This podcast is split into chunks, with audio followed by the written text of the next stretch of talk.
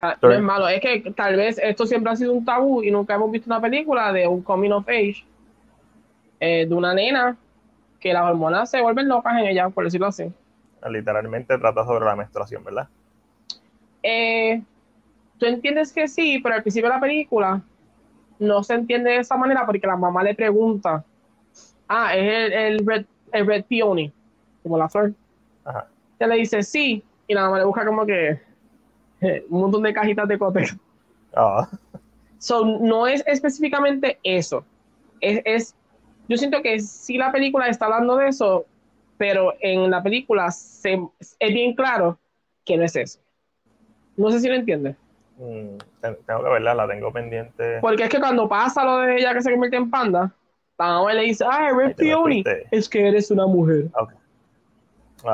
So, tú piensas que eso, pero no es eso, porque la nena le dice que sí, cuando ella sabe que no es eso lo que está pasando. Pero es eso, porque venenes y las hormonas se vuelven locas. So, it's kind of fun. Pero yo siento que la gente, la toxicidad masculina le puede afectar por el simple hecho de que estamos hablando de algo que nosotros de adultos ni siquiera nos gusta hablar o hombres no van a comprarle toallas sanitarias a sus mujeres. Eso es cierto. puede ser que como que se sientan como raros por eso, porque la conversación no se está teniendo. Pero es bien interesante porque es una conversación que se puede tener tú como madre si no sabes cómo hablarle de tu hija de estas cosas o de los cambios hormonales que son normal. Pues tienes una película que puedes usar para eso. So, eso está súper cool. A mí siempre estas películas así que, que tienen algo que decir que tú puedes, que puedes crear conversaciones con tus hijos, hablar de cosas, por ejemplo, Onward, que a mí no me gustó como película, pero sí se presta para una conversación, ¿verdad? Porque son dos hermanos, perdieron el padre. sobre la muerte. La muerte, voy a hablar sobre la muerte. Y así sucesivamente. Este, aquí está llegando Disney Plus y la tengo ahí pendiente para verla con Omi. También tengo Aladdin, tengo, bueno, tengo, tengo 10 películas para ver en Disney Plus. Eh, pues yo realmente la empecé a ver porque dije, me interesa por la conversación la escucho. A mí, eh, hablamos del famoso, eh, ¿cómo se llama? Del famoso review del señor, del tipo este que habla. Y ah, no es que lo entiendo, pero siento que, su toxicidad masculina es lo que lo puede hablar así. Sí, sí, eso es un San de la vida. se siente, se siente como incómodo de que prestando la voz a un proceso natural en la mujer. Entonces, como que él dice en el, él dice en el, review que es como para una población pequeña. ¿Cuántas mujeres hay en el mundo, cabrón? Como que no importa. Una película sea para una... Ok. A mí no me puede gustar una película por la razón que sea, pero si la película es buena, es buena, punto. Eh, de Mitchell ¿Dónde nosotros estamos live? ¿Ah? ¿Dónde nosotros estamos live? En ningún lado. Estoy recording. Ah, me asusté. Yo decía, no veo nada. ¿Qué está pasando? No, no, no. En el comentario. Después yo lo subo a, a YouTube. Este, estoy bien laid back. Estoy, estoy un poquito burnt out. Está cansado de que está explotado gente. Sí, pero de, de hacer videos, de los podcasts Recuerda que esta semana hice un video, se me borró, lo boté, no se me borró, literalmente lo, lo terminé de, de, exportar en Stringer. Y ahí empecé a borrar todos los videos de Stringer, los que se supone que eran los, los inserts. Y después los borré y le di el trash, y le di delete al trash. Y cuando voy a subir el video a YouTube me di cuenta que eh, borré el video que acababa de hacer. El de la reseña de Night of the Living Dead. Y eh, yo estaba eso me tardé como cinco días en hacerlo. lo que, fue. Lo grabé. So, eso me súper frustró. Es verdad que en menos de un día lo, lo volví a hacer. Pero como te estaba diciendo eh, ayer, como ya sabía todo lo que tenía que hacer y todo lo que tenía que cortar, pues se me hizo mucho más fácil. Este... Sí, como pero, pero realmente está bueno. Bueno, lo que estoy viendo. pues la tengo ahí no puedo negar, porque nunca, si nunca lo he visto en una película, no puedo negar entonces que, porque le damos historias de, de coming of age en esto el tiempo y no tenemos tal vez películas que la gente pueda hablar. En, en, de- Inside, de- en Inside Out, se, básicamente se toca este tema así de un comic to age, de una nena. eh, la- pero es más de las emociones. es más de las emociones porque está creciendo. Y ahí creo que hay un cortometraje que también, animado también, actually, que es así, que es como que mientras más, más crece, más es de colores, si no me equivoco. No sé si fue algo que leí. Era como que cuando era pequeño todo era muchos colores y mientras más uno crece, pues todo se como que se va deja, deja de ser muchos colores y se vuelve más estable todo. Y es sobre el proceso, ¿verdad? Sobre los cambios, no, son- no son solamente los hormonales, sino eh, los cambios en, en, ¿verdad? En, en químicos que ocurren en tu cere- cerebro mientras, mientras estás, que, ah, se me lengua la traba, mientras estás creciendo. Eh, y es interesante eso. Pero la tengo ahí Sí, para... sí, que. Pero a, a mí me está gustando. Al momento es como que yo creo que al no haberlo visto ya antes, y me, me coge como de sorpresa un poquito, Ujú, pero no es malo. ok. Es que no estamos tan expuestos a la conversación, parece, Ujú, que en, en- en lo popular. Vamos claro. a decir en lo popular. No estamos tan expuestos que de momento como que me coge de sorpresa, pero no es culpa, ¿sabes? Qué bueno. Sí, y entonces hay muchas historias de nene, porque obviamente Yes. antes se trabajaba todo nene, y las historias que se trabajaban de, de nena, como la sirenita, eran hechas por hombres. So, Sí, entonces está la sirenita, que es este personaje que se enamora de un hombre y todo lo deja por un hombre. So, había una mentalidad escrita a lo que era una historia de la nena. esta Eh, prínciesa que está durmiendo y el príncipe la tiene que salvar. Ya. thing. eh, So, eh, o sea, está interesante, quiero terminarla. por, lo que, lo que pasa es que la vi para... Dime, por lo que viste, merecía estrenarla en el cine. Yo pienso que sí. Sí, yo también. Por lo que vi, la animación se ve muy bien. Empieza como narrativa. Ella está narrando a nos- ella no está narra- narrando a nosotros. Ok, ok. Está súper cool. I mean, yes, yo pienso que sí. Es una conversación que se tenía que llevar al cine y que necesitaba estar en el cine. Como que una, no solo por la conversación, sino es que me gusta. Hay una banda de pop que parece K-pop. That's so fun. That's so fun. Y como que ella como que ¡Ah! So fun, de verdad. So, creo que la gente le hubiera gustado. Ya, pues hay que, hay que darle promoción a Turning Red en Disney Plus. Ya disponible en Disney Plus. So, eh, Mientras de momento digo, ¿tú estás hablando así? Ya me recordé. Ah, sí, sí, estoy, está- estamos tú y yo. Esto, y alguien nos está escuchando a esta altura, está viendo el replay cuando lo suba a YouTube y eso. Y esto es un replay, gente, lo estamos Este, hablando ahora mismo. No, con no estamos en vivo, pero gracias si comenta, comenten lo que vieron esta semana, a lo que ustedes quieran. Este, como está diciendo, es que estoy bien burn out y si hago el podcast es como que ponerse la careta de tengo mucha energía, vamos a hablar y tienes que verme la cara y no me quiero no me quiero, no quiero prender las luces, no quiero mover la silla para el cuarto donde, donde se Y yo que me preparé completo, no puedo creerlo. Este, Yo tengo el setting puesto, no, yo no quiero hacer todo, nada. todo, mis conecta todo está conectado. No, eh, quiero hablar contigo y pues si la gente le gusta, pues cool. Si no, pues sí, como quiero hablar contigo, para Pues, mí cool. un win-win. Este, en, en mi lista de Disney Plus, ahora mismo tengo Turning Red, que es la que voy a ver inmediatamente porque es el estreno, pero también tengo para volver a ver el National Treasure 1 y 2 de Rocketeer, que yo nunca he visto de Rocketeer. Este, Aladdin, animada Ok. Eh, la serie de Welcome to Earth de Will Smith, eh, los documentales Free Solo y The Rescue, eh, la película de Black Hole que me la recomendó Julio, este, y por último A Wrinkle in Time. Ok. Wow. Desde que yo tengo Disney Plus, A Wrinkle in Time está ahí, Está en la lista, nunca se ha movido. nunca se ha movido. Increíble. No puedo creerlo. Yo creo que soy la única persona que la ha visto. Nunca he escuchado a nadie que me dice, vi de- vi de Wrinkle in Time.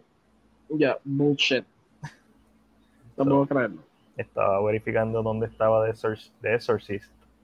Está en Netflix, so la puse en la Sí, lista. sí, la subieron recientemente. La, porque se supone que vea Psycho, pero Psycho yo la tengo en casa. no So es- que la vas a ver de la que tú tienes. tengo, la tengo dos veces, me compré dos Steelbooks sin darme cuenta. O sea, no sin darme cuenta, me compré uno y se me olvidó que lo tenía y después fui a Best Buy tiré otro Steelbook y me lo compré. Y cuando lo fui a acomodar en, en donde, ¿verdad? Yo tengo los Steelbook, ¿Dónde vas? es cuando lo, como lo tengo en orden alfabético, pues cuando chequeé, ah, diablo, yo tengo Psycho. Pero la tengo en Blu-ray y la tengo en 4K. So, esa no hay problema, pero el Exorcista, yo creo que yo también tengo un Steelbook del Exorcista. Yo creo que sí, el que es colorado. Mm, Yo creo que sí. Tendría que Sí, ver. sí, el que yo me compré. Ujú. So, pero está en Netflix. So, cuando están así en Netflix, aunque yo sé que es depende de lo que traiga el lo que traiga lo- en verdad el CD, el Blu-ray. Ah, yo estaba, este, como estaba viendo Harry Potter, Harry Potter yo la vi del, del DVD que yo tengo. Ah, no, esos DVD antes tenían un cojón de special featuring. Era Sí, eso que- se ha quitado. Porque eso es lo que usan para promocionar en YouTube. Mm, es verdad, Esa es, su, esa es su nueva manera de promoción. de special Porque el featurette de Moon Knight nuevo, Ujú. que Sí, literalmente lo- la serie no ha salido, pero que parece un featurette regular. Igual con Turning Red, ahí como que salió Turning Red y también salió como un making of the Turning Red. Este, ah, no, es que hace sentido que sea así, que tenga eso de special featuring, porque es como que si estoy pagando por un streaming service, en el caso de Disney, si ya estoy pagando por eso, Es no, que lo mete- voy a comprar. Exacto. Probablemente no me lo voy a comprar. So, métele los special featuring para que entonces la gente tenga más valor en la película y, y que esté más tiempo watching tu contenido. Eh, el, que, el que está atrás es Netflix en ese sentido. Sí, cualquier cosa que salga no tiene forma de, No está, no está de pensando tener en special features. No. Porque está- sí, eso Netflix se tiene que poner para su número. Y, Yo detesto que ya no saquen tanto bloopers como antes. Ah, sí, los bloopers. y las películas que terminaban con, con blooper, como las de Jackie Chan. Como que eso es lo mejor que hay, los bloopers, pero ahora ni salen. No, es como que. Que Alex me regala que dice Jackie Chan. Alex me recomendó un documental de lo peligroso que eran estas películas este, asiáticas en cuanto a stunts. Ok. Que Uno de los más conocidos, porque eh, fue algo que ella, ella- ella subió en su página. Fue cuando. Se olvidó el nombre de la actriz. La que sale en Chanchín. Ajá. ¿Sabes quién? Bueno, no, Aquafina. No, no, no, la viejita. Este. Min Jong-un. ¿What? Él no se llama Miñoñé. Ese yo. Ella tiene un nombre que es bien conocido. ¡Oh! Que Sí. sale en Crushing High Tiger Dagger. Este, le busco ahora. Chan. Se me olvidó. No te preocupes, yo la busco. Esa es. No, no, pero es que me da tristeza porque supone que me la sepa. Michelle Joa. Michelle. Ujú. Eh, y es un stunt que ya está corriendo por encima de un tro. Se supone que cae encima del carro que está guiando Jackie Chan. Y cuando ya cae en el carro, se va hacia el lado de la carretera. Oh, fuck.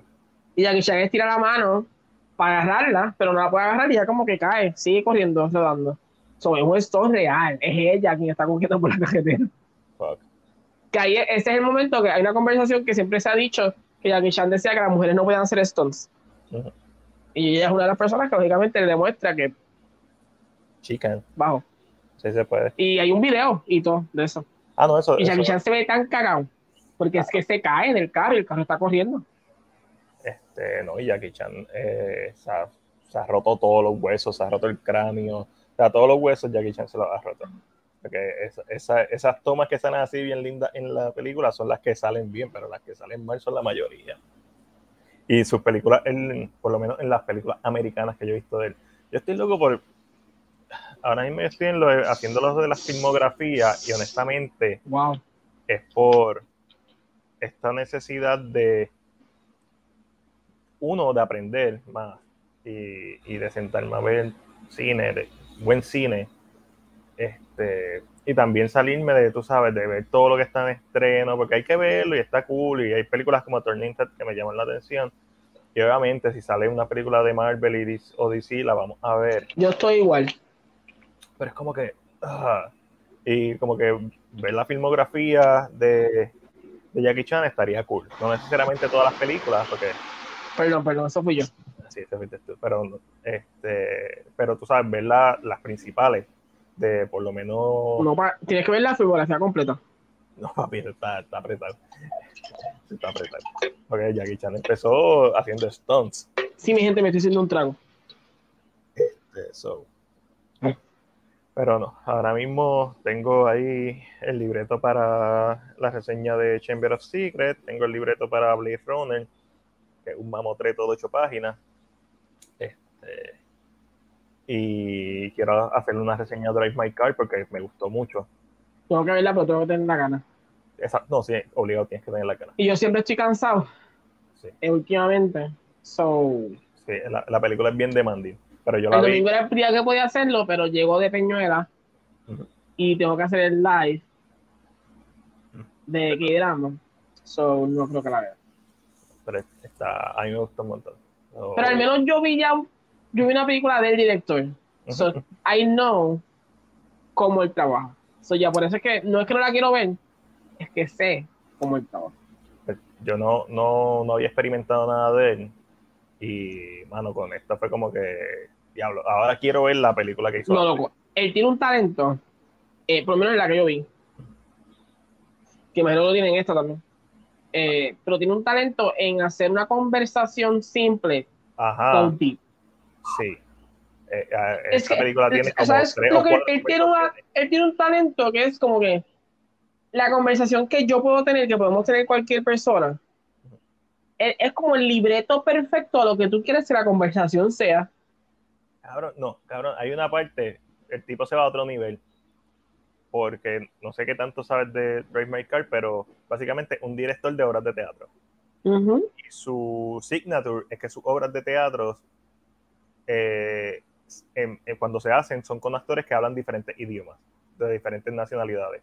So, mientras está la obra de teatro, atrás hay una pantalla con los subtítulos en los diferentes idiomas: francés, inglés, japonés, coreano, chino.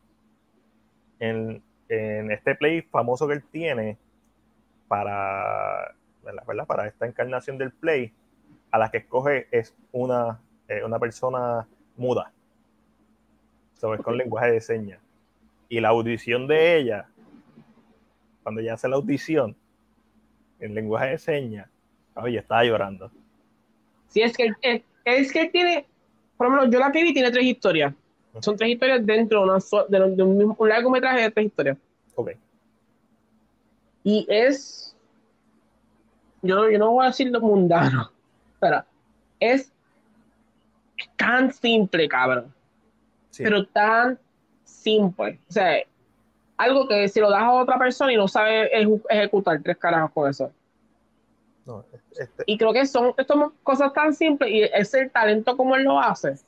Por lo menos en este, en esta hay dos, una historia de esta modelo que está con este hombre, que es la ex de este hombre. Y hay una conversación entre ellos dos. Entonces está esta otra, que es este estudiante que quiere vengarse del, del profesor porque es un cabrón. Y la última, estas dos muchachas que se confunden porque la última tiene que ver con un virus que entra por las computadoras. So, las computadoras dejaron de existir, la internet dejó de existir y todo es por escrito. Eh, porque el virus destruyó la internet completa. Y se encuentran y son como amigas de, de high school. pues, eh, te pregunto, ¿se sienten hasta la histo- o sea, hay tres personajes principales? Es lo que me estás queriendo decir. Eh, no, en esta hay, wait, en la primera hay tres, kind of. Eh, Exacto, pero En la segunda, que te dije que la segunda, ¿cuál era? No, olvidé un momento. Eh, porque en la tercera son dos personajes, no hay más nadie. En la segunda, Ah, ¿cuál es la segunda historia? Eh, Hay eh, tres. Hay una- of tres. Hay dos. Ah, ok, siempre hay dos que son principales. Ok, Hay un No. tercero que siempre aparece, pero no está todo el tiempo en la historia. ok.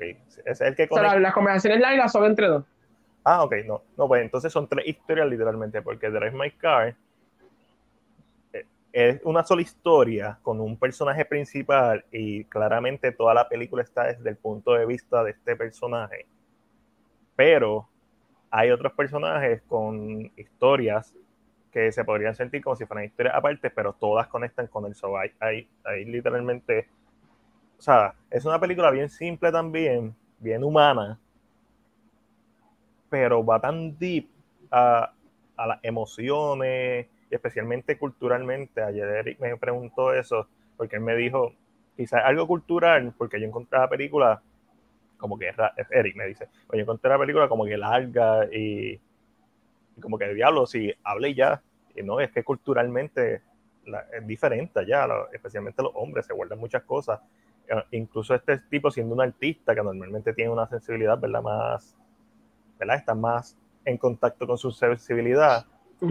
Lo que le pasa a él y lo que lo lleva a esta película y esta historia que nos están contando es bien profundo y como la película trabaja en los temas es bien maduro y es como que una película bien humana, es una película que tiene un espíritu bien cabrón. Y por eso fue que me encantó y la novela cuando pero tienes que estar en el yo la puse Quiero y verla. Pero, yo, pero yo entiendo lo que dice, yo entiendo que es este de que la película es tan o sea, tan humana, tan ground, tan, no necesita nada más, no, just emotion.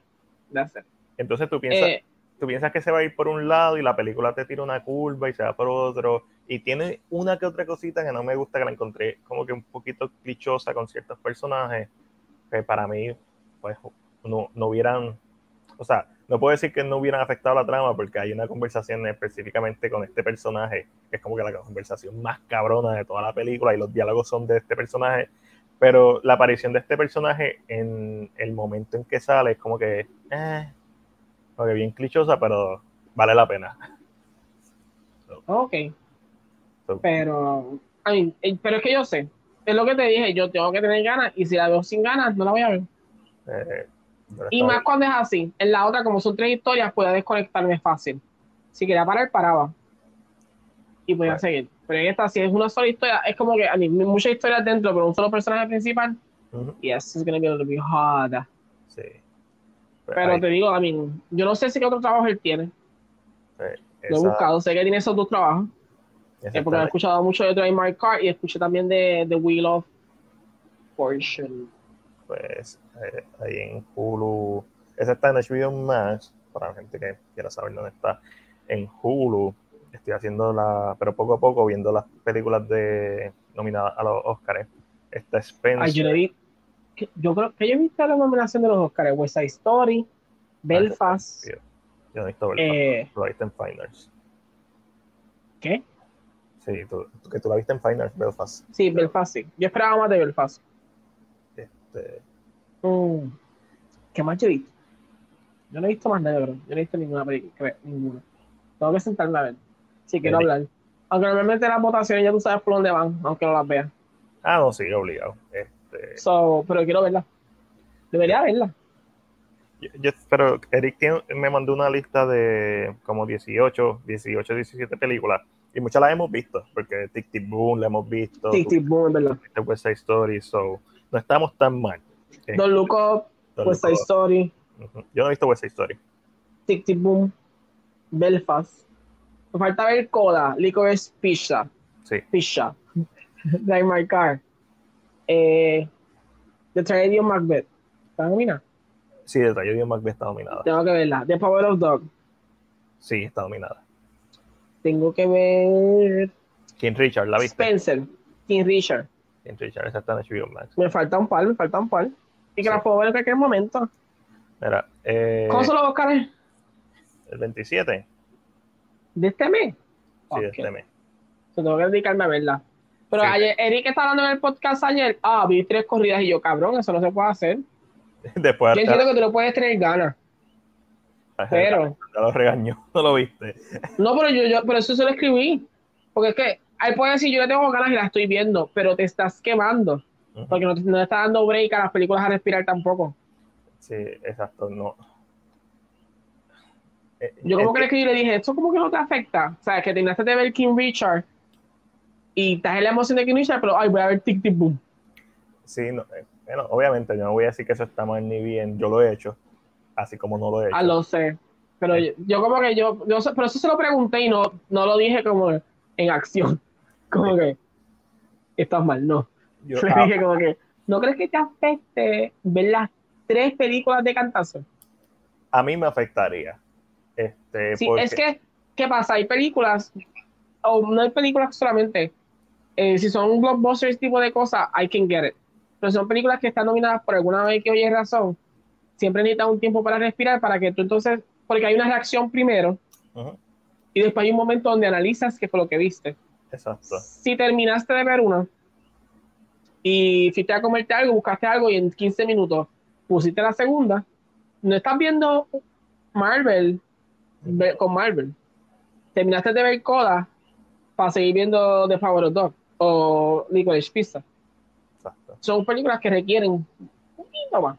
So, por Sí. eso, es que yo, so- eso soy yo, mi percepción. No, yo estoy, este, estoy No es que esté bien mal, pero Pero lo, soy Eric cuando lo escuche. Si lo, más seguro no lo escucha. no, no, no, no. Pero si lo escuchas, no, no. Si está en el Si lo escuchas, me importa un bicho. si está en el mood, pues cool. Pero ahora mismo, si yo pongo, eh, yo tengo que estar en el mood. Si yo pongo una película como Drive My Car, además de que es larga, este, aunque para mí fluyó súper bien, mucho mejor que de Batman. y dura lo mismo. Oh, wow. Este, o sea, además de que es mucho mejor que de Batman, pero es que se convirtió en una de mis películas favoritas de estrenar en el 2021. Like, entró al top 3. así de mucho me gustó. De marcar del 2021, ¿verdad? Este, So, ¿va para tu lista del 2022? No. La Más bien, Pamela- la viste en el 2022 y está en el cine en el 2022, no seas cabrón. No, este, lo estoy pensando porque Bell técnicamente también es del 2021, pero Ah, yo, no puedo, yo no puedo con esta narrativa de que, ay, que del otro año. Fuck it, yo la vi en el 2020. Bueno, no, yo, yo entiendo. vamos a hacer una regla. Si lleva un año, menos de un año en haber estrenado, la puedo contar como el año que la vi. No es como que puedo ver el Exorcista y decir, no, es mi favorita, porque del no. 2021. O, en mi Eh. caso, del 2022, porque la volví a ver. ¿cuál? Del Exorcista, ¿no? Que la, la voy a, como la voy a volver a ver. Exacto, no, ese, así no. ¿Sabes que eso fue una conversación que tuvimos aquella vez? Como ah, pues si viste por primera vez, me lo que sí estoy En viendo 2022. mucho en YouTube es que hay gente, eh, bloggers, los reseñadores, whatever, que todos los meses hacen una lista de Letterboxd de sus películas favoritas que vieron en el mes. En el mes. En el Ok. mes. Y Yo no pues, sé ni qué vi, ya se me olvidó. Eso implica, como obviamente, aunque haya sido algo viejo, pues entonces ahí entra. Y eso está cool. Eso me vacila. Voy a pensar si lo hago porque. Eh, es- es Pero que hacer la lista desde ya porque después se me olvida. Estoy todo el día ahí. Dije que iba a meterme a Letterboxd. Shit, I- no entiendo Letterboxd. Letterboxd es bien fácil. Necesito un tutorial. Voy No encontré las películas que he visto. So, it's kind of confusing. Vamos a darte un tutorial. TikTok me gusta más. Pero TikTok no es una lista. I know, pero me gustó. Ah, Pero tengo que ver, tengo que hacer, o sea, una lista. A mí, yo sé lo que me ha gustado de este año. Si busco lo que salió este año, ahí Mira. vamos a tirar también un tutorial. No es que tú usas la computadora y lo usas el celular. y It's not gonna work. eh, es lo mismo. Yo lo Ninguno es lo también. mismo. Eh, Esto sale en el celular también. Lock No se ve así. se, se va así, pero en el celular No. da lock, le da este de Exorcist. Ah, no, eso yo sé buscar la película, eso, mamá. Ok, pero entonces también el celular. Es que va- cuando el orden en que están mis películas, o sea, eso es donde yo no sé cuándo fue que la vi. Que Ok, porque se supone, vamos a hacer lo mismo, que esto también sale en el celular porque yo siempre lo hago en el celular. Cuando tú le vas a dar, eh, obviamente ya yo he visto el exorcista, cuando tú le vas a, le vas a hacer el entry, se supone que ponga specific date. Ahí es ah, donde ya pagué, yo me tiras patas. se no, está bien, pero ¿sabes? Yo tengo películas yo, yo tengo películas que obviamente he visto y, y pues no tienen fecha en donde las vi porque no tenía Letterboxd. So, en el caso mío pongo Netflix, pero eso soy yo, para saber dónde la vi. A lo que trabajo. No, pero yo normalmente yo no entro review. Yo simplemente pongo la fecha, le doy save, yara, yara, yara. Sí, déjame salir aquí. Y después en el profile, para el dólar. Eso, en el diary, perdóname. Entonces te sale lo que vi, lo que viste en la semana. ¿Tuviste de, de Michelle and the Machines ahora? Ajá, yo no la había visto, la vi porque estaba. Yo, a mí me encantó de Michelle and the Machines. está bien buena. También entró a mi top 10 de... A mí, me gusta. A mí es que está bien hecho, está bien hecho. Ah, yo, a mí me encantó. Como que tiene tanta energía la película. Este, Unas cosas que no me recuerdo que. Hay unas cosas que no me mataron, pero I don't even remember now. lo, lo- lo que pasa con esta Es que de Mission System Machine yo la vi Ujú. just porque la quería ver. So, no era como que estaba pendiente a que quería ver, no. Que la Pues, quería ver. yo la tenía en mi lista de Netflix porque todo el mundo, tú, Alex, Eric, todo el mundo me habló que la película estaba cabrona, pues la puse en Netflix. Y entonces entrevistaron al muchacho. ajá, al head- el story head o head of story de, de la película y eh, pues, obviamente lo mínimo que podía hacer era verla. Verla, verla, cabrón. No, Es- cabrón. es como que cabrón, lo va a entrevistar y ni siquiera va a ver la ¿Tú película. crees que gane? La- lo único que tienen break de, tu- de ganarle son Disney. Es Pero- a, a mí eso es lo que pensé. La película es muy buena, pero ¿Quién- ¿Debería, ganar? ¿Debería ganar? Sí, debería ganar. Eh, por la animación, eh, por, ¿verdad? por la, como película y lo que trae a la mesa nuevo es mejor que, lo que, las nominaciones de Disney. Eh, yo entiendo cuando nominaron a Frozen y a Frozen 2, yo entiendo porque esas, esas animaciones estaban ridículas. ¿saben? Solamente en la parte técnica de animación, especialmente Frozen 2, que tú le ves hasta los pelitos ahí en el reflejo del sol, los pelitos de la cara.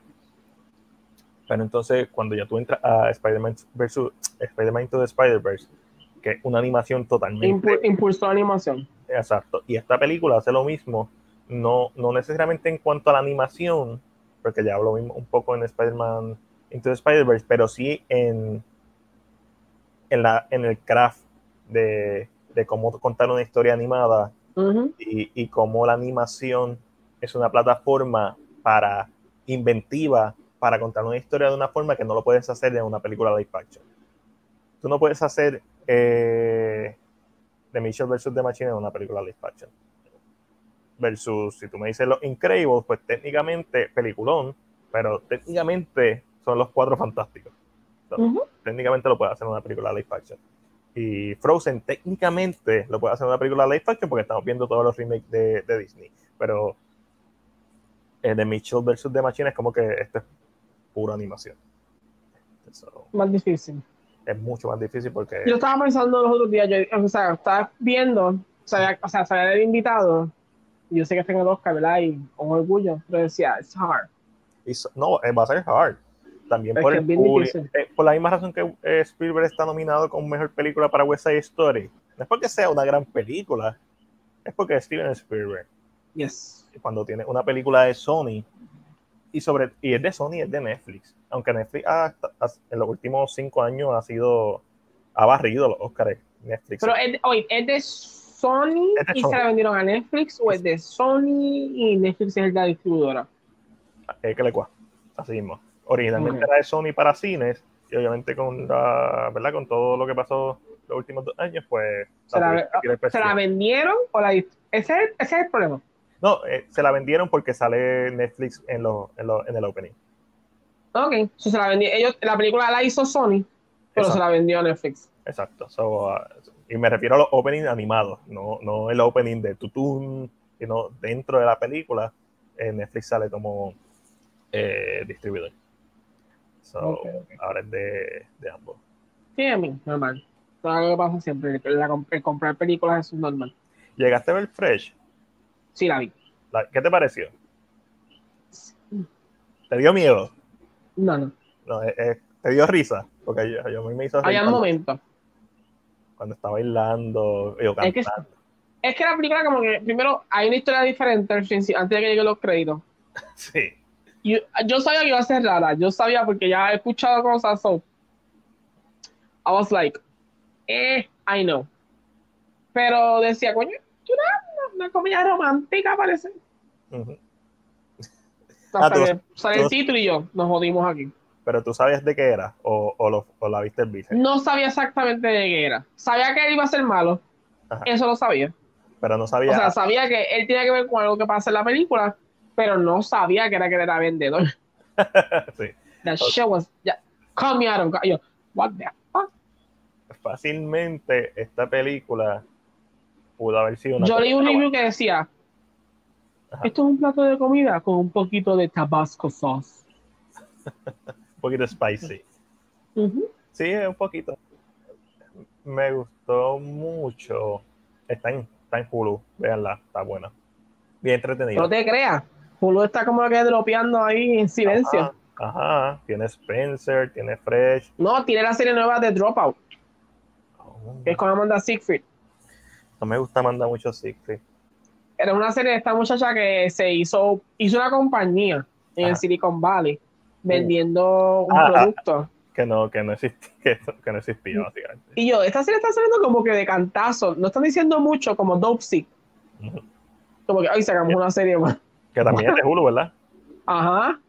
Como Oh, que, ay, o sacamos otra serie, perdón. perdón. Y ni promoción le dan el chiste para mí. Eso, eso es lo malo. Que, La saqué. No, es que, pero ¿sabes qué? Me- Yo creo que ellos están pensando. eh, eh, la narrativa, eh, a la persona que está en promoción dice, no vamos a darle promoción. Pero cuando la gente la encuentre, qué sorpresazo. Mira, en, en Hulu ahora mismo, como ya vi Fresh, ahora mismo tengo en el Wesley, en la segunda temporada de Demon Slayer, Ok, eh, Spencer, No Exit, y... Que me gustó el trailer de No Exit. No lo he visto. Lo vi y siento, eh, para mí es un whodunit. Ok. un poco diferente, pero un whodunit. Que estaba viendo la conversación de ustedes, estamos vamos a aplicar temas a veces. Eh, estaba viendo la conversación de ustedes de un whodunit, que si no era un whodunit, que si es un whodunit. Ah. The Movie Guy. Yes. Lo- Tiene, tiene que haber un assembly para que sea un whodunit. no, no, wait. No tiene que haber un assembly. Para que sea un whodunit tiene que haber un detective tratando de saber quién es el... O sea, ¿Quién hizo un quién crimen? es el culpable. Ok, Seven es un es esa, es esa base. Lo que pasa es que los whodunits Ujú. trabajan bajo la narrativa de que tú estás en la perspectiva del, dete- del, de- del detective Ujú. y tú estás teniendo pistas que tú tienes que también hacer, como cosas. ¿Qué pasa? Exacto. Seven se- eh, no es tanto un whodunit porque aunque tú estás tratando de descifrar las cosas, hay cosas que no se te están diciendo, como se, dice, te dicen en Dead on the Nile. Claro. En Eh, el Ordinal te dicen, ah, ok. porque yo estaba entre el cuarto. Ya eso pues. es algo que viene para tú como público crear Pues, una, una idea. En Seven es como si tú, tú fueras espectador de lo que está pasando. Ok, entiendo. So, técnicamente, en un whodunit, eh, si es bueno, pues la primera vez que pasa, pues va a decir diablo, qué cabrón. Pero la segunda vez que lo ves, como en Murder de Orient Express, te vas a dar cuenta de todas las pistas, todos los pequeños Yes. detalles, y vas a decir, ah, ok. Sí, ah, en- Un jugador, cuando lo ves una segunda vez, debe sorprenderte igual, no quién es el asesino, sino cuánto te dijeron a ti quién era el asesino. sí, o sea, no hay cheating. Porque Seven, en Seven Yeah. sí sale John Doe cuando le tira la foto, pero tú nunca ves al personaje, sale corriendo. Eh, y, y la otra vez que se encuentran con él, no- nunca lo vemos. So, no es un personaje que lo vamos a poder adivinar quién es porque realmente no es un personaje hasta que sale, hasta que se entrega. Exacto, ¿qué pasa? Mucha gente, es que el término se ha movido a través del tiempo. Agatha Christie lo hace un término muy claro cuando hace que sea una historia donde el detective es el punto, el punto focal principal Ujú, y hay mucha gente que pueden ser los asesinos, claro. como Ujú, same thing. Ah, Clue, hay un asesino y las pistas son las que te van a llevar. Eso, eso se marca. Pero, por ejemplo,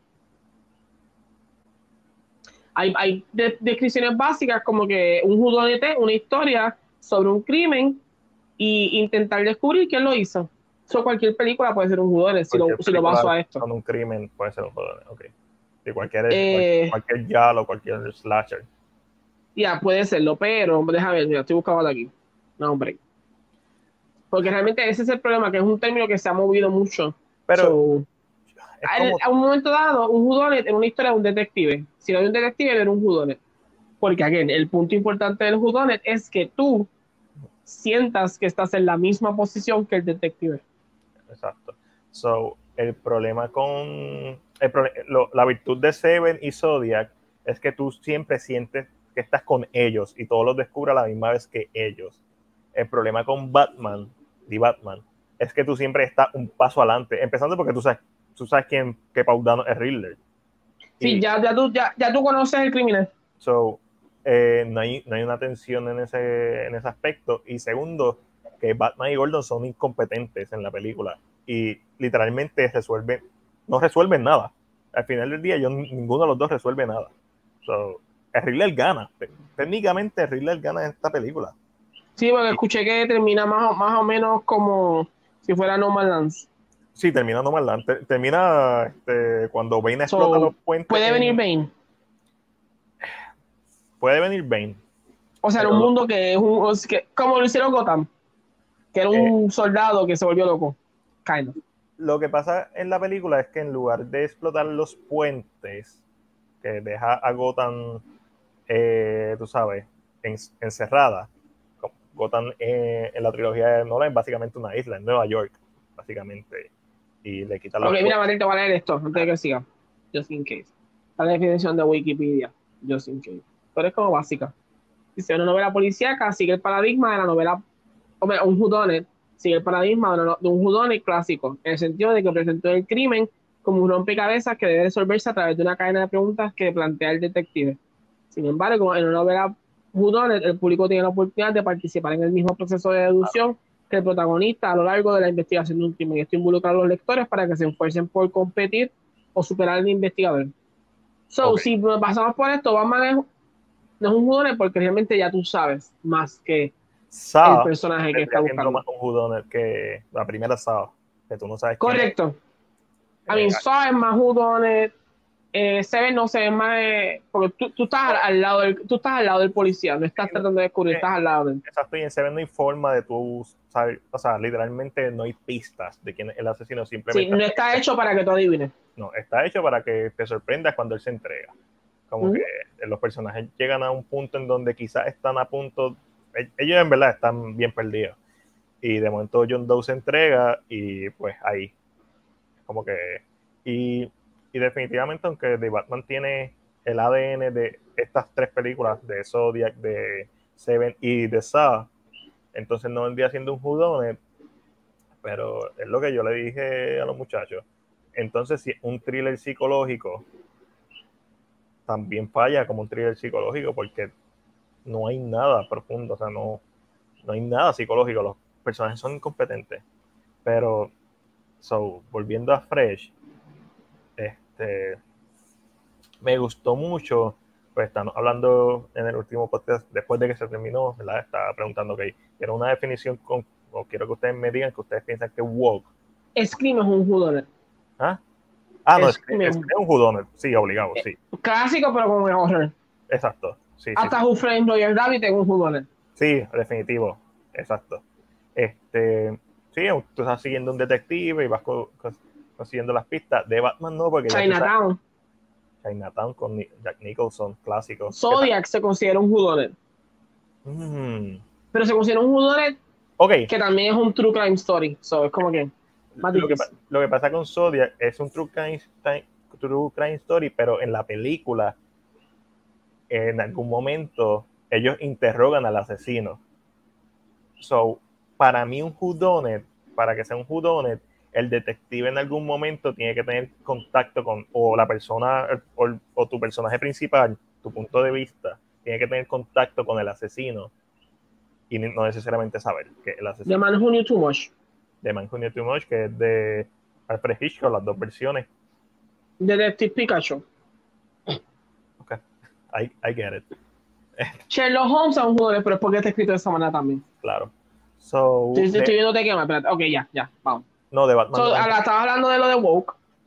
So, estamos hablando de lo de Woke después de que se acabó el podcast, porque obviamente el término se ha tornado negativo cuando. Sorry. Wait. Todavía, todavía. Soy yo, pero. Ahí, ahí se fue. Ya. El término cuando dice, ah, esto es woke, es como si fuera algo negativo, cuando en realidad no necesariamente, y para mí, es todo la ejecución. Por ejemplo, Fresh, para mí, una película que en base a lo que ustedes me explicaron, vendría siendo una película woke, por los temas que toca, la mujer, por el personaje del bartender, que me encantó cómo lo utilizaron, porque ya automáticamente uno piensa que va a pasar algo cuando, cuando él está de camino. No, no, el chiste es como que, ah, no, yo me voy para el carajo, aquí se muere la gente y yo, cabrón.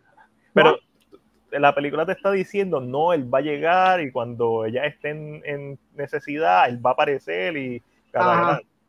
Y no, ellas se valen por sí mismas. Y la película es, medio nasty, aunque a mí no me dio asco. Yo estaba comiendo mientras lo estaba viendo un plato de arroz con habichuelas, pollo, súper rico.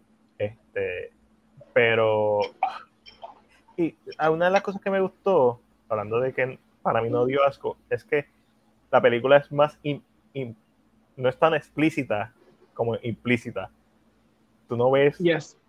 muchas cosas, excepto la parte final, que le da una pela a Sebastian Stan, pero todo es bien implícito. Y eso es como que buen, es buen suspenso. La película tiene un buen suspenso y es súper cómica. Y, y el final me encantó. Y que estaba haciendo el, el sirviente de, de aquellos dos, pues que se llevó el cuerpo del otro, pues no sé. Y, pero me, me, vaciló, me vaciló mucho cómo terminó la película. Como que, Sí, como que, ¿what? Terminé yo. Lo metieron con la pala. Yo. papi, cuando le metió con la pala, Era, eso era odio. Sí. Puro odio lo que había ahí. yo estaba viendo la película y a los de Omi y de momento Omi me escuchaba reaccionar y, y. Y yo sí, sí, es la película, esta cabrona como que tiene estos momentos like sí, métele ese cabrón dale, dale más duro Eh, la- a, a mí me vaciló, no es que es un peliculón ni nada por el estilo, pero está bien filmada, excelentes Sí, actuaciones está bien hecho. Para Está lo que bien es, está bien hecho. es un, es un círculo perfecto. Es como que todo, aunque, aunque entiendo el punto de la primera escena con el Tinder Day o whatever, el date ese con el tipo asshole, entiendo el punto, pero para mí la película hubiera sido mejor si hubiera empezado desde ella en el supermercado. Pero entiendo por qué está esa escena ahí. Sí, se siente que está hecho para que tú entiendas que ella está, ella está desesperada. Aunque dice que no, she's in need for that. She's need, she needs that.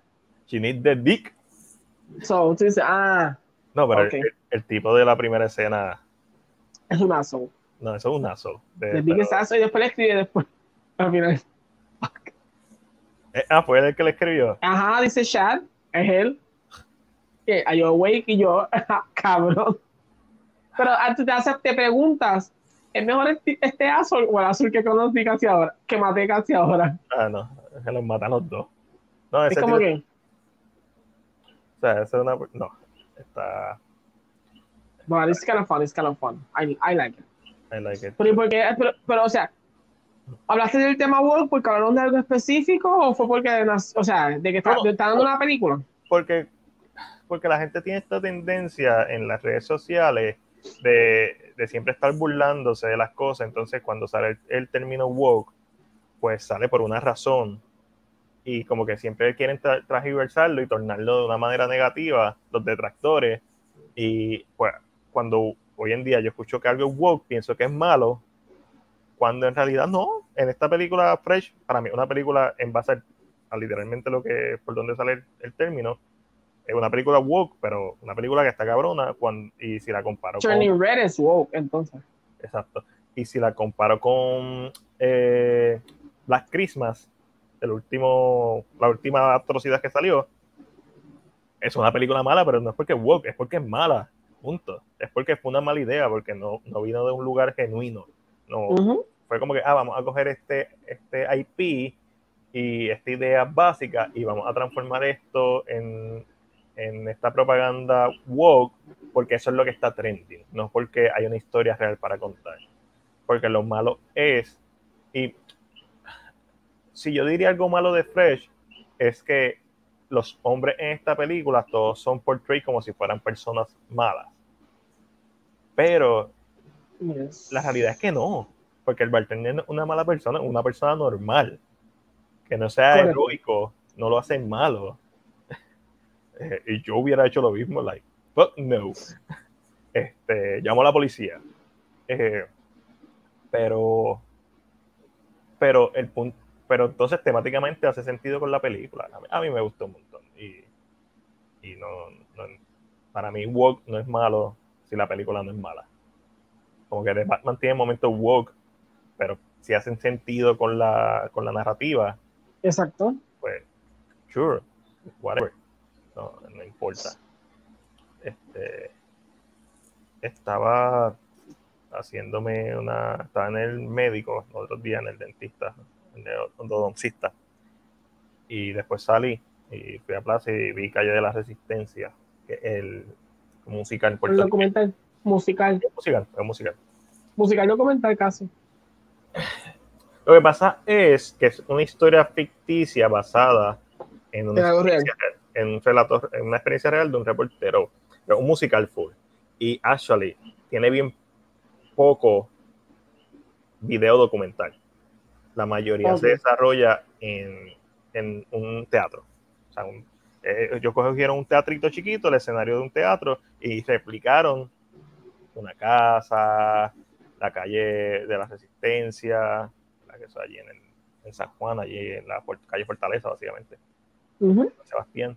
Pero todo es, es un teatro y en el fondo tienen proyectado imágenes reales, pero en un teatro la mayoría. como, ok. Me, que? me pareció interesante, la música está bien buena. Honestamente, la música está bien buena. Y me encantaría, y en general, hay un par de canciones que yo las hubiera quitado fácilmente. Por lo menos dos. Eh, como musical está bueno. Como obra musical de teatro está bueno. Como película eh, no está bueno, pero aprecio el esfuerzo y aprecio el mensaje. Y, no te voy a negar que hay una canción que canta el personaje de la abuela, que es como una canción española, esa canción está bien cabrona, tanto en, el contexto de la película y de la historia como en la interpretación y en la música. Eh, esa canción está dura y esa es la razón por la que yo escucharía este soundtrack.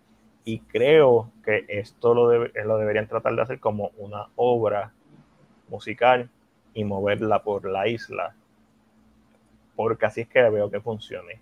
Como película, para mí no funciona. Porque obviamente está bien, está, o sea, admiro lo que intentaron hacer. Tiene una que otra toma buena, tiene actuaciones bien buenas, pero todo se desarrolla en un teatro que están, que lo están haciendo ver como dentro de una casa destruida, lo están haciendo ver como dentro, en la calle. es es una obra. Es una obra, punto, exacto. No, no, no, la, no, te está no está tratando de engañarte en un estudio, por decirlo así. Te está dando a saber que es un escenario montado, que está recreando lugares específicos, pero es una obra. es como que cuando las obras recrean lugares. Exacto. Y de vez tú sientes que se va a sentir mejor como una obra. Exacto. Este, igual, y no, y no solamente con esta película, yo he visto películas como Lo, L.O., que es sobre un demonio que, que, visita a esta persona, que literalmente se sabe que es una obra, o que le hicieron una película, pero es una obra, o hay una película de Willem Dafoe que creo que se llama 4 y 44, que se desarrolla en un apartamento y es porque viene un meteorito o viene una catástrofe que a las 4 y 44 se va a acabar el mundo. Es el, Y es todo en un apartamento. Y es una película, pero y aunque está bien hecha porque es William Dafoe, pero es como que es una lo hicieron como película, pero esto es claramente una obra. Y eso es lo que pasa con eh, Calle de la Resistencia, que buen mensaje y ojalá. Pero es como si tú me dices, ah, este cómic es una buena película, este videojuego, una buena película. Uncharted, el juego, ¿es una buena película? No, pero no lo tiene que ser. La diferencia es un juego, un videojuego, otro tipo de experiencia. La, diferencia es que a mí no me estás poniendo un charter en el cine. Las cuatro horas de video de gameplay o los cutscenes no me las estás poniendo en el cine. Esta hora sí me la estás poniendo en el cine. So, como, como, como película, para mí no está buena, pero como obra sí. Y eso es como que. Ah, no, y lo, triste. Lo triste fue que la sala estaba vacía. Solamente estaba allí y después llegó una señora y, y la vio completa. Este, so, pero o sea, lo triste para mí es decir como que si ellos nos envían cosas, yo las voy a publicar y eso, pero no te puedo decir que es una buena película porque no lo es. Y es porque está bien limitada, es una obra de teatro. Si tú me dices Hamilton, obviamente estamos hablando de un presupuesto totalmente diferente. Claro, está, tiene el vaqueo de Disney ahí también. Este, pero hay un valor de producción bien cabrón. Pero a la misma vez Hamilton es una obra que ellos ya han corrido mil veces. Por lo menos Lin Manuel. Él la, ha corrido, él ha corrido mil veces. So, o cuando tuve el, el 20 aniversario de Phantom of pero el 20 aniversario es, o, o bueno, 25, 20, y cómo no.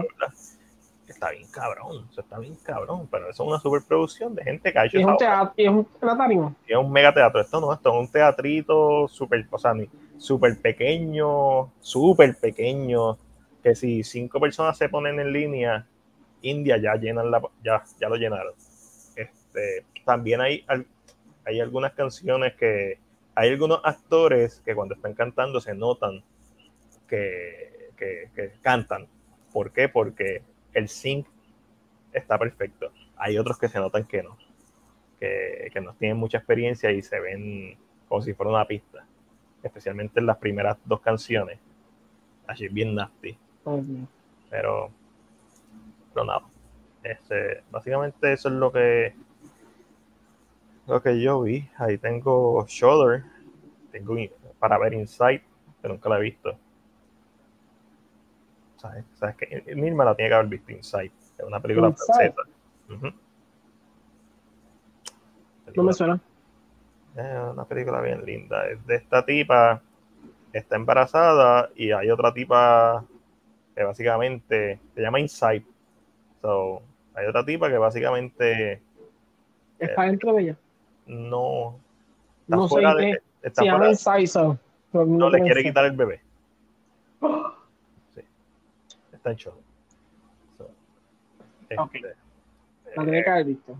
Sí, tu, mi hermana tiene que haber visto porque esto fue 2007, en 2008 salió Martyrs y fue este como que French New Wave of Horror, como High Tension, que eran, eran bien, bien gráficos. Son películas bien gráficas. Y como nunca la he visto, pues la tengo ahí en Shudder para ver. Eh, porque es una de las que quiero cubrir en octubre. Eh, que eso es como que trato de por lo menos ver una o dos al mes y por lo menos hacer una reseña. Porque si no, voy a llegar a octubre y, no voy a tener tiempo. Y te va a faltar, vas hasta la mitad. Ahora mismo tengo siete reseñas en schedule para octubre. Tengo tengo Ice Without a Face, Onibaba, Blood and Black Lace, Night of the Living Dead, Black Christmas, The Texas Chainsaw Massacre y House. Este, están para. ya tengo la primera semana de octubre, técnicamente la primera semana de octubre, hecha. Me falta Psycho, El Exorcista. Te faltan 21 películas. Ya. Ah, me falta todo. No, no, ¿cuántas tengo ahora mismo? Ahora mismo tengo, tengo 10. No, no puede ser que tenga 10. Tengo 7. 1, 2, 3, 4. Una semana. Tengo más que 7, ¿no? Me falta, son 31 días. si vamos a 4 semanas, 7 semanas, 7 de 14, 21. No, porque octubre tiene 31 días. So, faltan 24 películas. Las ganas mías. Wow. So, a 31 le quitan 7 y son 24. Eso es correcto. 24 películas. Wow. Y yo tengo la lista, la lista está, yo tengo una lista en Letterboxd para que no se me olviden las cosas. Este, se supone que las próximas películas que veas son El Exorcista, que está en Netflix, que voy a aprovechar que está en Netflix, y Psycho. Esas son las cosas que me tocan, porque entonces ahí terminaría de verdad la primera semana, porque el especial se supone que empieza con Psycho. 1 de octubre se supone que salga Psycho. Este, y entonces ahí son, lo que yo hice fue coger desde los 60, cinco películas por década, hasta llegar a los, a los 20. Técnicamente, sí, a los... 5 eh. de los 60, 5 de los 70. 5 de los 80, 5 90, 5 Oats, 5 10 y 5 10. Y, y la última Halloween técnicamente de los 70. Entiendo. y lo que traté de hacer es, porque una de las cosas malas de la, no, de la gente en general es que solamente conoce el cine americano.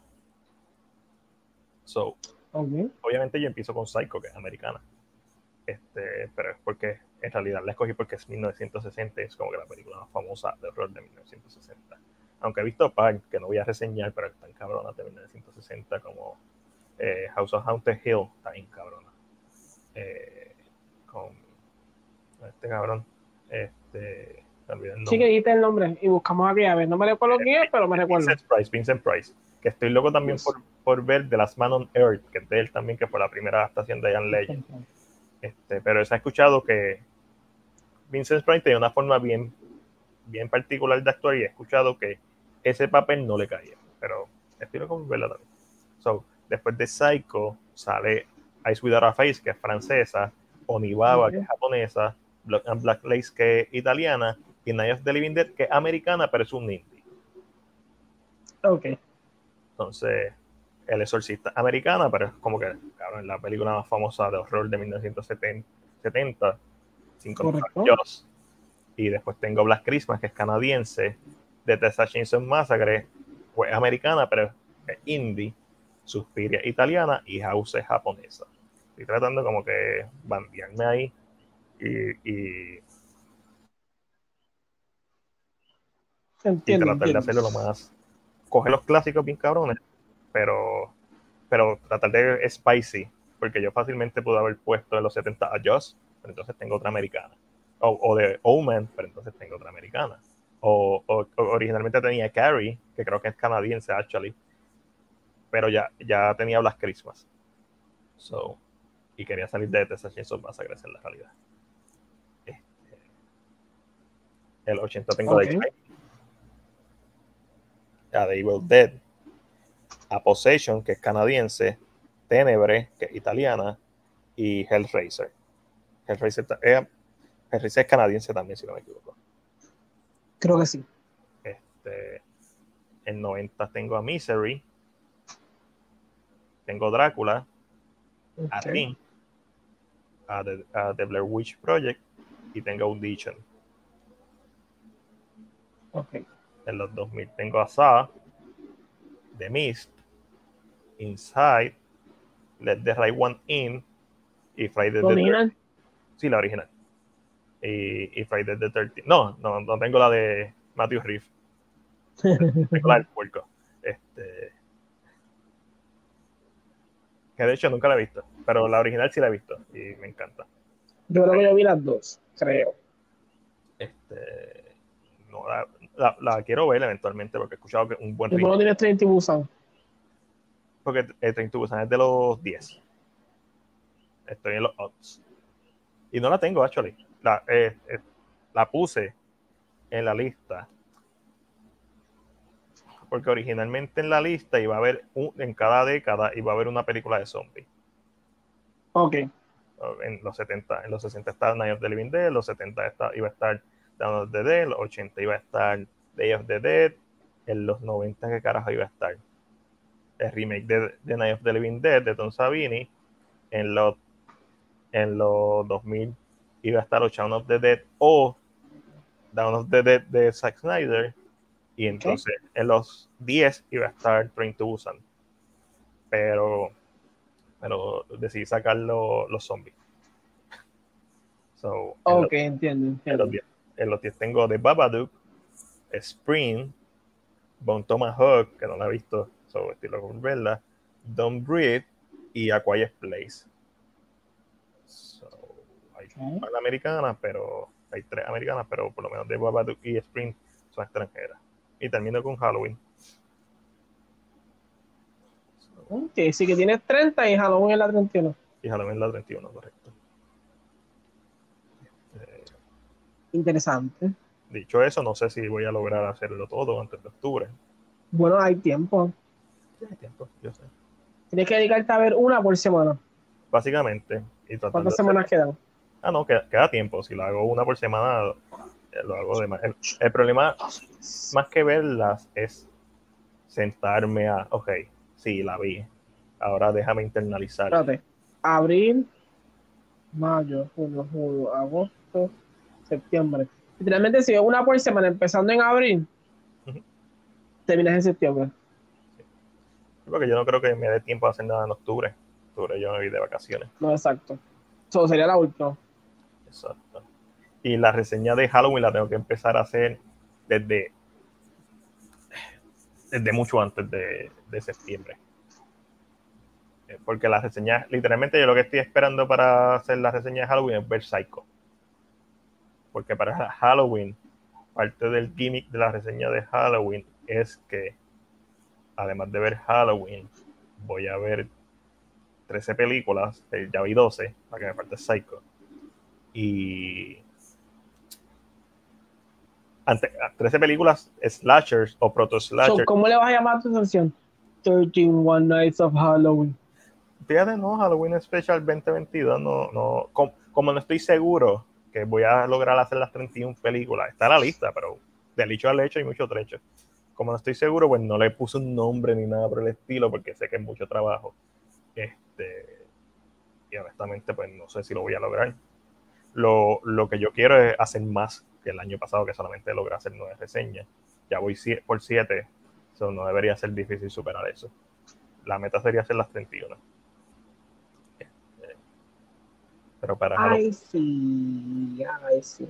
para la reseña de Halloween, además de ver Halloween, parte de la reseña era ver The Hill Has Alice with Alice, The Time That Dreaded Sound Black Christmas, The Chainsaw Massacre, Torso, Silent Night, Bloody Night, primera, primer slasher americano, Bloody Black and Black Lace, Dementia 13, The Girl Who Knows Too Much, que es una referencia de Who Knows Too Much, este, Eyes Without a Face, Pippington y Psycho. Algunas de esas ya las había visto, pero tú sabes, volverlas a ver para tenerlas frescas. Que son esto, hay más slasher antes de Halloween, pero ¿sabes? Como que especialmente por los yalos, que hay un cojón de yalos antes de que saliera Halloween. Pero estas estas 13 películas son como que compensan los slasher o los yalos más importantes antes de que saliera Halloween. Que algunos son bien Ok, ok. de Minchester tiene una mierda y eso lo hizo Francisco Coppola y eso es una mierda. El mismo cabrón que hizo de Godfather hizo la mierda llamada de Manchester Team, que eso es más, más copia de Psycho, no puede ser. Sí, que es como una copia bien cara y fresca. Sí, es como que ah, esto, aquí no hay nada. Esto está es un cash grab. Esto es. sí. Esa, The Manchester Team vendría siendo el equivalente a una película de Asylum. Ah, No tan mala, porque obviamente sigue siendo Francis Ford Coppola, pero está, está pero pobre. es malita. Este- está malita. A mí no me gustó. Este, para nada. So, estoy en eso. Bueno, oye, le- leíste, vi que me enviaste que yo leíste, leíste el hacho, lo que tengo. Sí, sí, lo leí. Dame el feedback y son honesto, no importa, estamos grabando, no importa. Eh, siento que al final se siente muy rápido. No rápido. Tal vez es que solamente estaba exponiendo tu idea antes de, de, eh, de como que, ¿sabes? Pulirla. Pero siento que cuando pasa todo al final, vamos ahí. Sí. Está escrito No así. sé si eso es lo que quieren. No, no. Este- sé que está escrito así. Lo que pasa es que es- cuando Alejandro me envió los boys, él tiene mucha razón en donde las imágenes están cool. eh, que, ¿verdad? Las imágenes que quiero crear están cool. Pero hay momentos en el medio que cuando las personas están hablando, que para mí es como que la parte importante porque es el desarrollo de personajes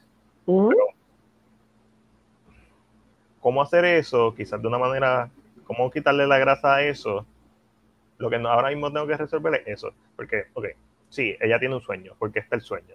Eh, La única razón por la que está el sueño es porque un homenaje a Suspiria y Nightmare on Elm Street, y porque la Pero no hay una razón. No. Y si va a ser un cortometraje, no tiene que ser tiempo para darle una gran razón. Si es una película, you can play Exacto. with it. Exacto. No, exacto. Eh, eh, la razón es porque se ve cabrón. Esa es la razón. Este, Y para darte una idea y confundirte pensando. Tienes que meterlo en el libreto. Sí, Una conversación como que decirle que ella le diga al novio, como que, ah, sabes que no me gusta que hablemos de esto porque sabes la historia que yo tengo con esto. Y ya. Lo, lo que pasa es que el No sé personaje. qué historia, pero te da la idea de que ella- hay algo que ella- ella- ella- hay algo en su vida que está conectado al hacho. lo que pasa- No literalmente. la idea del personaje de Elena, porque si te diste cuenta, Elena, Héctor, Troya, este. Ah, no me di cuenta de eso. Elena Digo, yo no pienso mucho tanto en esas cosas.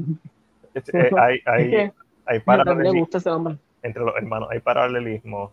Eh, Abby y Ana, los nombres empiezan con A. Eh, el único que está Julio. El único que está como que. Que es el novio de. Que es el novio de Elena. Este, sí, pero yo siento que para, o sea, con el tiempo que tienes, si vas a hacer el sueño y no vas a aplicarlo mucho, tienes que entonces de una manera otra crear una conversación se cuele algún link con el hacho para ella. Porque como tú dices, sí tiene sueño y tú puedes deducir que es porque es la religiosa. Exacto. Y piensa en eso, pero eso es pensando que, que la está viendo lo está leyendo, es igual de inteligente que tú cuando escribiste. No, y eso es a veces mucho. Por eso es que hay tanta, al principio en particular, y en lo que añadí al final, hay tanta referencia a que ella tiene el crucifijo en la mano, a que todo hay muchas imágenes religiosas para que tú sepas que eso, porque la única razón que la conecta a ella es que entre todo, al ella ser la religiosa, es la más supersticiosa, por naturaleza. Sí, pero eso es algo que no, it doesn't come across that, that easy.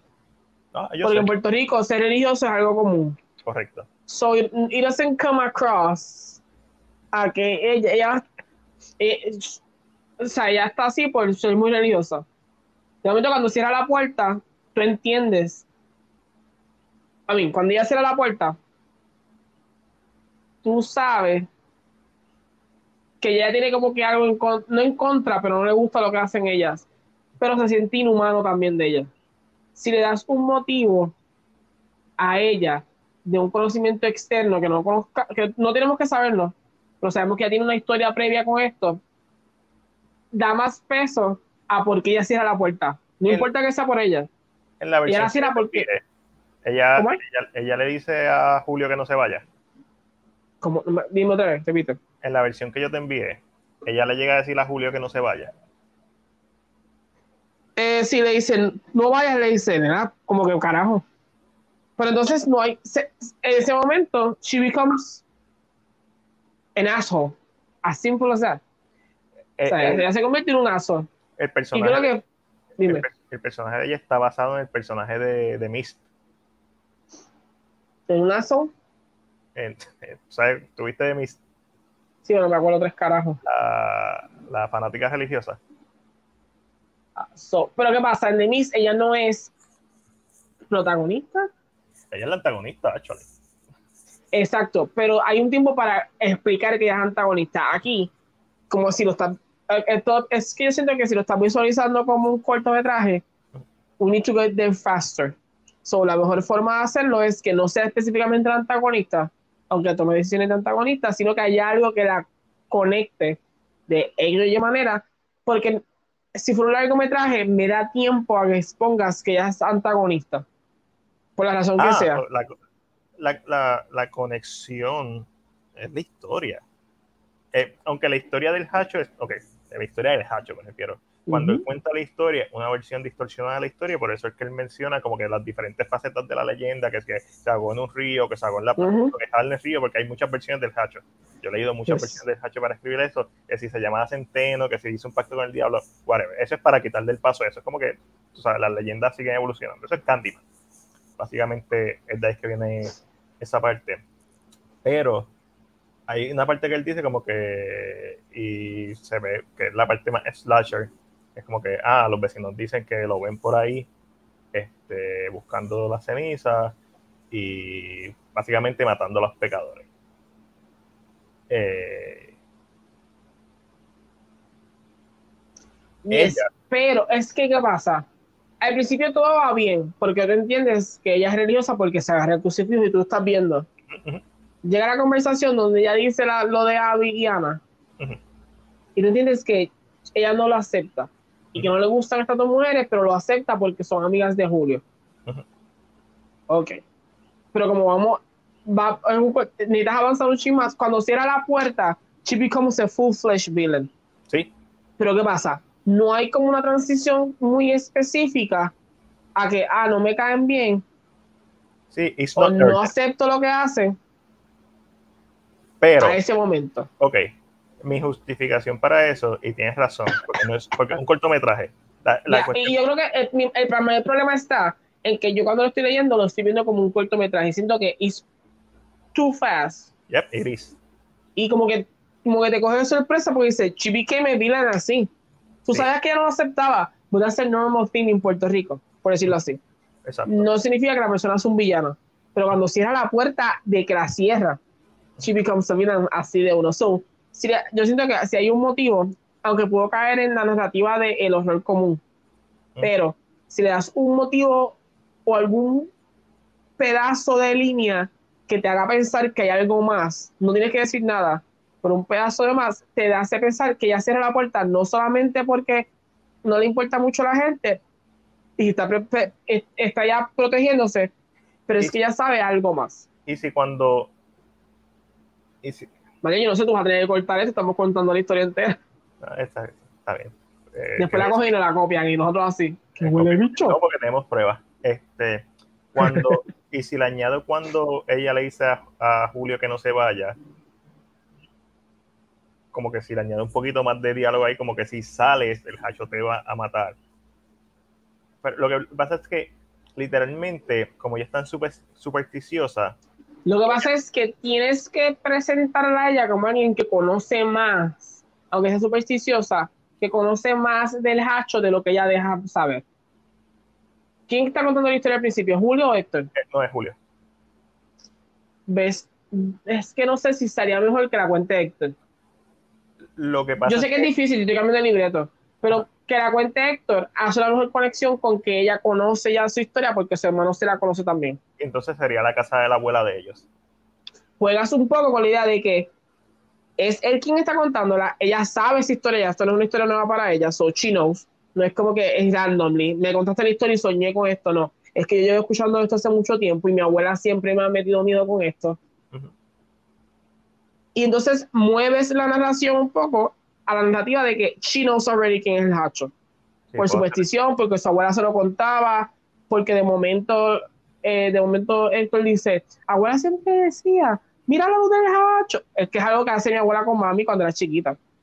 Sí. Por ahí viene el hacho y todo el mundo corría, porque es algo que... So, le das e- esta narrativa de que she's really scared del hacho, porque es algo que su abuela se lo repitió mucho. Eso So, si le das el, el opening a Héctor, aunque este es el más loquito, eso funciona que le haga la, la broma. Sí, sí. Pero si le das el opening a él, le, lo- ya se conectaste a Héctor y a, eh, y a Elena, ¿right? Exacto. Los conectaste ya de que él la conoce. O sea, Conoce él la conoce la, casa. leyenda, so su hermana lo sabe. Exacto. Y es más fácil crear que ella tiene algo más, tiene un trauma, aunque no lo veamos. Pero si, y si está en casa de la abuela, como que puedes meterle como algo en el diálogo que él diga, abuela siempre decía, como que jue- juegas con la idea de que ella no solamente es supersticiosa, sino es que es un trauma real. Hay algo más a fondo sobre el hacho, sobre que el hacho le hacía daño a las personas no religiosas. Algo que viene más a fondo. Y entonces, creo que todo se puede lograr. Puede seguir siendo un, un cortometraje, pero se logra más encapsularla en una idea de que no es, she no- ella no es una full-fledged village. Ujú. Porque recuerda que hoy en día esta idea de que los villanos son villanos porque sí, so kind of hard now. Sí, Pero eso si le das como de- ¿Cómo es? que eso me gusta, voy a, voy a cambiar, voy a hacer ese swap de Porque entonces ya hay- ella lo conoce. Cuando ella le dice entonces a Julio, no salgas, él te va a matar. No le está diciendo porque su hermano contó la historia, por- eh, Julio que la contó por primera vez. Es porque ella está tan traumada con eso que ella lo cree sin pensar dos veces en eso. Y cerró la puerta y, este, y es, es eh, eh, ¿cómo te digo? Le da motivo o le da peso a que ella cierre la puerta porque ella le tiene tanto miedo que realmente cierra la puerta. Es puro miedo lo que está sintiendo. No es como que la cierro porque me contaron, porque se siente que Julio la contó y es la primera vez que ella lo escucha. So, Exacto. no. So, si se lo das a Héctor, que es más loco que el carajo, pero it works out. Porque, ah, pues mira, tú sabes, me contaron esto. Y you can play with it. como, Entonces, como yo- ella es su hermana, eso ya lo sabe. como yo me imagino a Héctor originalmente, es como que el cocolo del grupo, el más joven del grupo, porque es el hermano menor de, de Elena. ¿Pero en qué año es esto? Eh, principio, mediados de los 90. Ok, so, una, eh, ese, ok. Sí, es Cocolo. Eh, eh, digo, Sí, iba a decir. Cocolo. Es kind of old. Sí, sí, sí. Por eso es que no hay celulares. Este, Sí, sí. Sí, porque una vez tú lo haces en moderno, joder esto. O sea, tienes que ponerle una escena en donde no tengan señal. Y no solo eso, le puedes añadir a Elena algo que ya como que lo trate de para le diga, esto no vuelvas con la historia. So ya jalaste otra vez. El, el público sabe que she knows. Lo que pasa es que So, esa parte. le- yo la porque mi desconexión está, todo el principio funciona para mí. Mi desconexión está cuando ella cierra la puerta. Ok, Pues se siente muy off, off guard para mí que estoy leyéndolo. Como que, wow. I guess she's religious, but this is too much. entiendo. So, sí, para que sea un poquito más Again, fluido. fluido. si hubiera sido una full movie, lo entendía porque me la, me la estás presentando ya como que esta es la cabrona que va a ser una mierda. Pero al ser tan poco tiempo para presentarlo, necesito, necesito algo que me lo haga sentir más, más compacto. Sí, que, lo haga- que, que no sea simplemente que la estoy vilanizando por vilanizar. Aunque yo lo que estoy ¿Te tratando. recuerdas cuando hablamos del cuerpo de mamá? Es exactamente lo mismo. No puedes finalizar a alguien así de rápido porque you feel it. Como Exacto. que no cuadra lo que estás tratando de hacer. No porque no está mal hecho, sino es porque tienes tan poco tiempo para presentarlo que darle sentimiento y después vi- hacerlo villano. O sea, no puedes sentir miedo o pena por ella cuando se asusta porque she becomes an asshole way too fast. Ok. Y si, pensando acá, y si Mm. en vez de ella agarrarlo inmediatamente él se va, él sale corriendo, antes de salir por la puerta, ella lo llama, él se vira, ya le dice, no salgas por favor, te va a matar. Él, whatever, la abraza, le da un beso en la cabeza y coge las llaves de la casa y básicamente le, o whatever, le dice, quédate encerrada y en vez de ella cerrar la puerta, es que no le abre la puerta a la chica. I mean, it works better porque no es. Ella está asustada. She's, pero again, yo necesito saber por qué ella tiene tanto miedo si pareciera que esta es la primera vez que escucha la historia. No, no, pero esto teniendo en cuenta que voy a cambiar a Héctor. Y a, Ok, sí, sí. I mean, eh, she's scared. Chesker. Pero, podemos, pero le puedes dar la puedes empujar hasta la puerta principal y la puedes dejar en, en la entrada. Pero cuando ya ve el hacho tan cerca, ella se asusta y cierra. O sea, puedes darle un chin chin de valentía, no que ella está completamente asustada. Vamos a jugar con eso un chin, porque es su novio. Ujú. So puedes llevarla a la puerta, pero en el momento que todo pasa, she gets so scared y cierra todo. Y a ella le tocan, como que, ¡abre, abre! Sí, exacto. pero, pero mi desconexión está ahí. Porque la siento. Es, ese momento que cierra la puerta, yo estaba leyéndolo. Dije, how? I mean, what? Pero es porque es muy rápido, es muy Sí, no, no, de no tiempo- cantazo. y yo de- todavía de la estoy viendo como la que está asustada, la que tiene miedo, la que tuvo la pesadilla, which I get. Pero entonces de momento la pones así como, Porque la- la idea original es, obviamente esto es simplemente como un, un test para una idea más grande, ¿sabes? Para una película, un largometraje, un libreto de un largometraje. So, la idea de este personaje es, como te dije, ella vendría siendo el personaje de, de Miss, que es la fanática religiosa. Pero la idea original es que tú pienses que ella es la protagonista, porque ella es la que tiene el sueño, bla, bla, bla.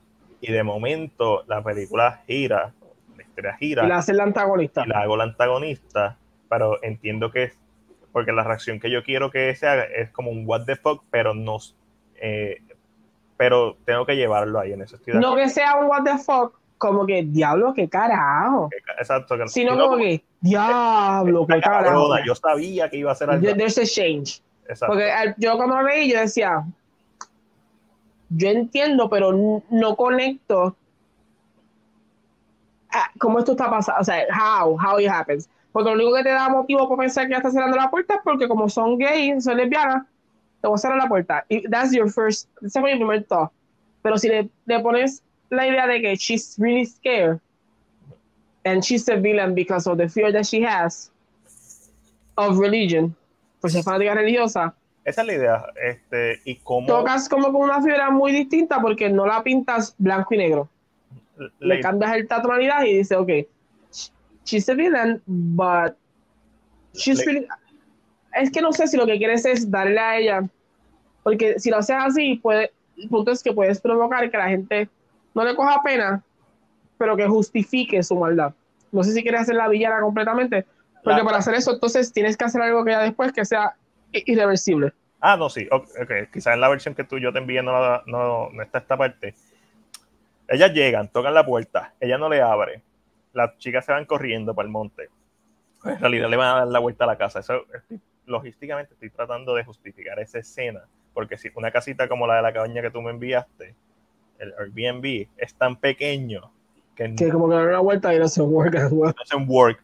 So, entonces no, no quiero crear el cliché de ella, que las dos están corriendo y una se cae y nada por el estilo, porque es, sí, estoy trabajando dentro del género y dentro de las reglas, pero, y lo puedo justificar, puedo poner que está lloviendo y que por eso hay lodo y whatever, lo cual es justo, hay dificultad. Y, el personaje tiene fango en la cara, like, dificultaría totalmente grabarlo si hago eso, y eso es una de las cosas que no quiero, quiero que sea, sea lo más smooth posible entonces, ok, ellas dan la vuelta cuando el hacho se acerca donde ella y el hacho se detiene un momento frente a la puerta antes de salir de cámara. Y la mira. Eh, y obviamente lo que está mirando es a, Elena, porque en el concepto original de la historia, a quien el hacho quiere es, matar a Elena. Eh, porque la que de verdad está pecando es Elena, con todos estos prejuicios y toda esta moral este, por ser religiosa.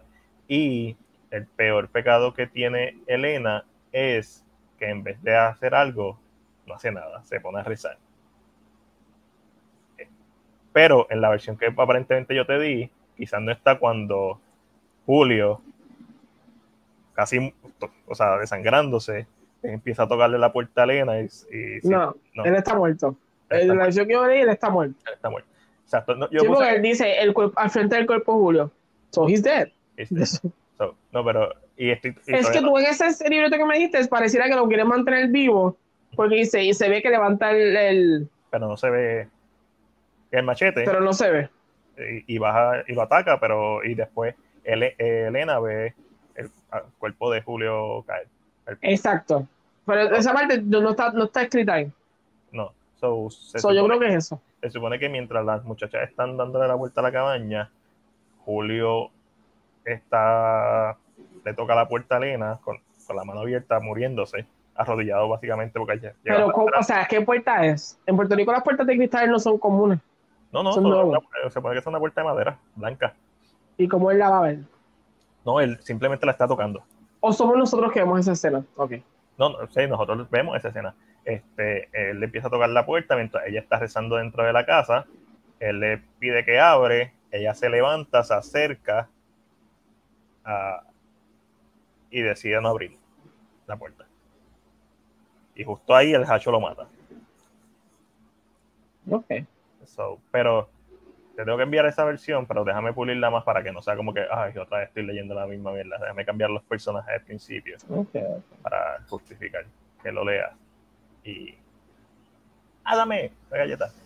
Porque hay, hay, una, hay un motivo con las manos en esa escena, sin ningún tipo de humildad, creo que quedó bastante decente, porque las chicas están tratando de abrir las ventanas fuera de la casa, mientras están corriendo y mirando para atrás.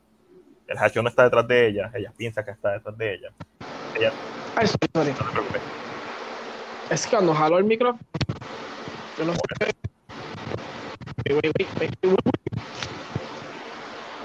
se escucha el abanico, ¿verdad? Ah, eso, eso es lo que se escucha el abanico, sí. Sí, es como que abre el micrófono suficiente y, el abanico suena. Por alguna razón, cuando lo toco, le pongo el micrófono, I don't know. Pues, ellas, en, mientras están tratando de abrir las la ventanas o las puertas, lo que sea que están tratando de abrir de la cabaña, eh, se supone que Ana le pregunte a Abby, como que, ¿y las llaves? Y Abby piensa que. En el carro, puñete, en el carro. No, no, ella piensa que está hablando de las llaves de la casa. Ella le dice como que, no sé, dentro de la casa. y entonces Ana le dice, no, las del carro. Y ahí las dos se miran. Héctor. Sí, saben que está en el cuerpo de Héctor. So, that's it. So, ellas van a ir al cuerpo de Héctor y cuando vuelven otra vez al Prado, de verdad que yo estoy imaginándome esto como, como, si fuera la casa de Airbnb que tú me enseñaste. Eso. Ellas le dieron la vuelta a la casa y están ahora mismo en el otro lado. Está todo este prado en donde está, la, ellas están del, del, lado, de un lado de la cabaña, en el medio del camino está el cuerpo de, de, de Héctor, más atrás está el carro, pero entonces el hacho está parado entre medio, ¿sabes? Está, está mal, está al otro extremo de donde ya están. No están ni al lado de la casa, ni, ni, ni, al lado del carro, ni al lado del cuerpo de Héctor. Pero está en esa dirección donde él puede llegar a cualquiera de los tres puntos a la misma vez. Entonces, ahí se supone que eh, Ana le diga a Abby como que cuando yo te diga, corre el carro, yo voy a buscar las llaves. Abby le dice no y la aguanta de la mano. Yo corro más rápido que tú, yo voy a buscar las llaves, tú el carro. Y el motivo es que se ve, se supone que hay un shot de las manos de Abby y Ana, y, y Abby le aprieta la mano, cambia la toma a una toma de la mano del hacho en el machete, apretando el machete, cambia la toma a la mano de... De Elena aguantando el crucifijo. No, de la mano de Elena a punto de tocar el, la, la mesilla de la puerta y alejándose y cambia a la mano de, de Julio, como que tratando de abrir la puerta con las manos en sangre y, y no, y pues, como él, él se está muriendo, es como que la justificación es que también él se está muriendo, ¿para que le voy a abrir la puerta? Pero es tu novio, cabrona. Este, so, tratar de inducir que sea más pánico, y la razón por la que el miedo de que... Sí, pero entonces ayudas un poco, porque lógicamente es su novio, so she would be ah, pero si le das ese motivo que te dije, it works better, no es solo pánico, es pánico real que tiene viejo. es, es colectivo, chino. si no se sabe quién es el hacho. Y se supone que después el hacho. Pero entonces, los problemas que, los problemas que estoy teniendo ahora, porque, ok, eso, yo arreglo eso. Añado, que sé yo, una línea más de, de Elena antes de que Julio salga de la casa que justifique bastante porque ella cierra la puerta. Este, cool.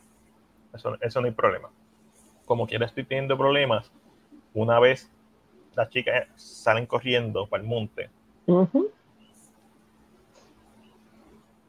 Ay, como que, ¿qué carajo hago? Porque, ¿cómo, ¿cómo creo tensión? Y por eso es que, obviamente, yo no sé si tú leíste la, esa versión, pero yo leyéndola, como quiera, se siente demasiado rápido esa última, ese último momento, sí.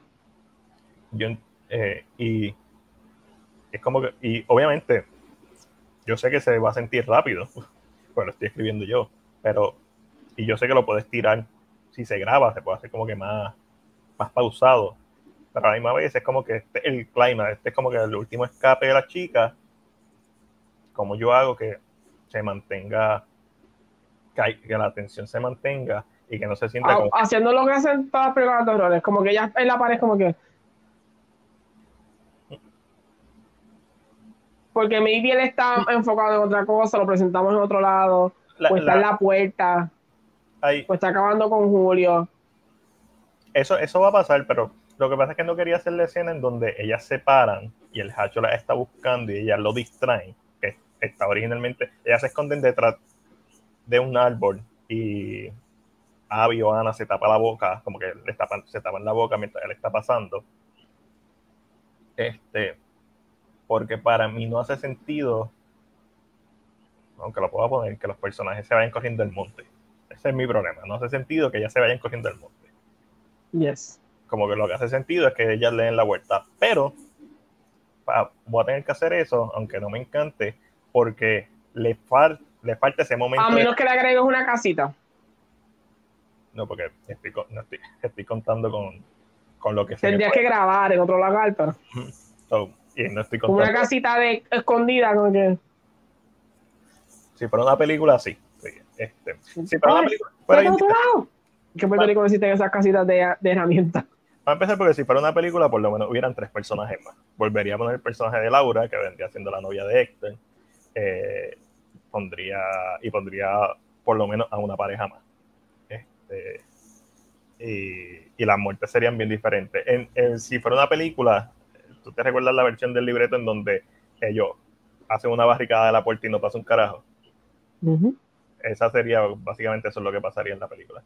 Y después, a- y después al otro día, cuando ellos ya se creen que como que fue pánico de ellos, por la mañana es que el hacho los empieza a matar. Ahí lo que tratando de subvertir la expectativa de que todas las películas ocurren de noche, no todos los slashers ocurren de noche. Ok, ok. So, Entiendo. este, digo, no necesariamente por la mañana, por la tarde, tú sabes, todavía de día. Sí, que es de día. Eh, Exacto. Hasta que le caiga la noche y llega la policía, como siempre. No, porque en los 90 no hay señal y no hay celulares. No sabían. no, no, no tienen teléfono en la casa. O lo cortan, whatever. Eso, eso, eso no es muy difícil de justificar. Pero Tengo que ir al baño. del baño. No, ahora. Sí, Voy a ponerle mitad a esto, espérate. Hombre. Ash. So, Mute.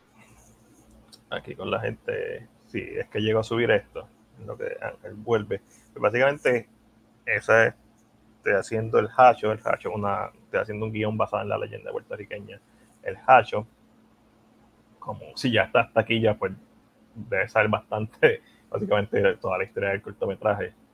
Eh, y eh, pues la leyenda del hacho es sobre este pescador que se quedó hasta altas horas de la noche pescando. Algunas versiones dicen que se durmió, otras que fue decisión suya. Y entonces esta tormenta le cae encima y de madrugada se va a su casa con un hacho. Un hacho es básicamente como una, como una antorcha. Pero por la lluvia se, se le apaga en verdad esa luz y se pierde en el camino para su casa.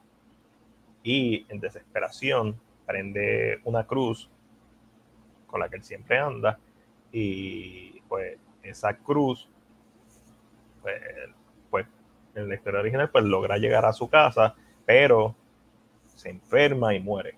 En una de las versiones así. Se enferma y a los pocos días muere y es básicamente como que la gente piensa que murió porque ¿verdad? Quemar la cruz eh, obviamente cometió un pecado. En mi historia no en mi historia es un poquito más dramático. Cuando prende la cruz en fuego él se prende en fuego. Porque obviamente estamos tratando de hacer algo cinemático y pues un visual bien cabrón, más le damos la oportunidad a un Stoneman o Stone Woman a, a que haga ese, la- ese stone, esa escena de riesgo y, y pues puede quedar brutal. También una referencia a Friday the 13 parte 7, este, en donde eh, Kane Hooder, no sé si todavía tiene récord, pero en ese momento corrompió el récord de, del Stoneman que se quedó más tiempo en fuego, creo que fueron casi 30, 40 segundos en fuego. Y, pues, so, pues básicamente estoy tratando de transformar la leyenda del Hacho en un slasher puertorriqueño porque cuando uno escucha la leyenda del Hacho, y una de mis quejas, y que lo hemos hablado mil veces Ángel y yo en los otros podcasts, con Eric, con Alessandra, es que sí, uno de los problemas son los guiones en Puerto Rico, pero otro de mis problemas es que ah, incluso buenos guiones en Puerto Rico no se sienten puertorriqueños, no tienen esa esencia. Y te iba a preguntar, ahora que estás aquí Ángel, ¿sentiste que era puertorriqueño Por el cómo hablan. por cómo hablan? Ok, sí, porque eso No hay era... nada más que me diga que son puertorriqueños porque, y porque el hacho es una leyenda aquí, pero, Exacto, sí, pero... pero lo demás, o sea, es lo único que te puede de- dejar saber que son boricuas. Sí, este. Porque había una versión, yo creo que yo no esa la versión que te mandé, pero había una versión que estaba bien limpia, como hablaban, era como que bien. La puedes tener. Si vas a poner la casa de la abuela, puedes poner una bandera en, en cualquier lado. Ah, no, sí, sí, sí. Hay, hay muchas cosas, como por ejemplo, hay una, la escena cuando se supone que Héctor y Abby están hablando de sus pesadillas. Yo no, Yes. escribí, yo no escribí qué pesadillas están hablando porque hay cosas que yo quiero que los actores hagan. Este, yo, como que una de las cosas que yo quiero es improvisen. que improvisen, como que eh, escribe tú, escríbeme un ensayo sobre tu peor pesadilla. Este, hay cosas que yo quiero que los actores hagan, que dar la libertad de que, ok, este es el texto y esto es lo que el mensaje que yo quiero que digas, pero lo puedes puertorriqueñizar, lo puedes criollizar. Este, mientras no sea una caricatura de, ¿verdad? de un puertorriqueño, pero yo sí quiero que se sienta puertorriqueño, especialmente noventoso. Y a pesar de que, y tengo que añadir algo, cuando Héctor va al carro, se supone que él ve un tape en, en la radio. No puesto, pero Porque la idea es que cuando termine, quien sobreviva eh, ponga el tape y sea viernes 13 de Vico, sí. Y después lo quite por el carajo y se vaya. Y es así. No. Fuck that. Este, porque al final del día esto no es otra cosa que un, que un slasher más del montón. Y mi idea es esa. Eh, con- eh, cuando estaba hablando con Alejandro, Alejandro me dijo como que, mano, eh, porque si quieres elevarlo, porque no haces simplemente la, historia del hacho. Esa historia que cuenta, en vez de, de contarla, ¿por qué no la haces? Y sí, esa vendría siendo la versión elevada de, de, ¿verdad? de esta historia. Sí, pero costaríamos. además de eso, principalmente, además de eso, no es la historia que yo quiero hacer. Yo quiero hacer un slasher. Yo quiero hacer un slasher de los 80. Ese es el, esa es toda la idea de hacer el hacho. Que sea un slasher prototipo de los 80 con... ¿Grabar en el mar de noche? Ah, no, eso se graba de día y después se... O tú sabes, no, no necesariamente a, a, a- a plena luz del día, pero... O, o se graba de noche, sí.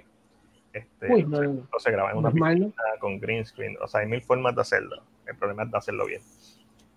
Específicamente esa escena del hacho saliendo en fuego de, del agua. La idea es la- una las- porque es parte del sueño y no es parte de la realidad, porque tú no ves al hacho prendido en fuego, como si fuera la antorcha humana. Por eso es un sueño. Este, sí, él sale, básicamente, cuando cuentan la historia. Eh, la versión película cuentan la historia, le pichean y como que se empiezan a burlar de la historia y eso es lo que despertaría el hacho. Como que esa falta de. La burla. en la burla y esta y esta ignorancia a la historia de su, de su propio pueblo es lo que es lo que lo despierta. En esta versión corta, pues, no simplemente despierta porque Un pueblo costero. Eso se, lo deja ambiguo, se supone que es costero, en algunas versiones de la leyenda es costero, en otras versiones está bien montada dentro, como que bien dentro de la isla, como ok, Sí, que lo ves en el monte. sí, es como que, exacto, fuck you. Yo leí varias versiones del Hacho antes de, de- de ponerme a escribir, y, es- y sí, puede ser un pueblo, ah, tú puedes hacer la historia como tú quieras.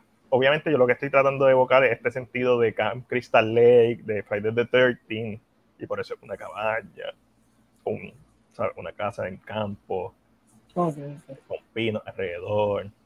Este, es con pinos alrededor por la casa de Airbnb que me mostraste, no por ninguna otra razón. Pero si Yo no, con pino alrededor. sí, porque si no fuera, voy a buscar otra, porque los pinos no son tan comunes aquí. no, no lo son. Pero lo que pasa con esa de Airbnb es que tiene la atmósfera. Yes. Tiene, se nota que Se nota, se nota viejita. Mac. ¡Ah! Mac se fue. No. Pues nada, imagino que Mac se quedó sin batería. Ah, that's, that's not a surprise. Um, la computadora se la apagó. It could be. El hacho lo mandó a apagar. Who knows? El hacho está en su casa. Uh. I'm kidding, I'm kidding. Nada, pero una idea muy interesante. Aquí escucharon un poquito del proceso creativo entre Mac y este servidor. Hicimos un chin, jugamos un chin con, con esta idea de que, ok, let's play with the hacho, esto no funciona. Para mí no funcionaba. Ahí está Mac. Estoy aquí. So, eso fue el hacho. Eso fue el hacho. Y bien duro. So, ya. That's- tú puedes hacer esta, esta historia de mil formas diferentes. Yo decidí simplemente hacer un 80 slasher y eh, eso es lo que estoy apuntando. La idea original también era hacer como que muertes bien cabronas, eh, un poquito frustrante al reescribirlo, porque si la primera muerte yo la trataba de hacer lo más explícita posible, pero siento que después de esa primera muerte no tengo No tenía más nada. o sea, sí, o sea, me- se me ocurre- puedo hacer mil muertes diferentes. O sea, puedo ver cualquier película de Friday the 13 y tratar de copiar una de esas muertes. Pero por la historia, por la cantidad de personajes, eh, como que, ok, yeah, sure. Ay, No te preocupes. No sé si Este, es jalo,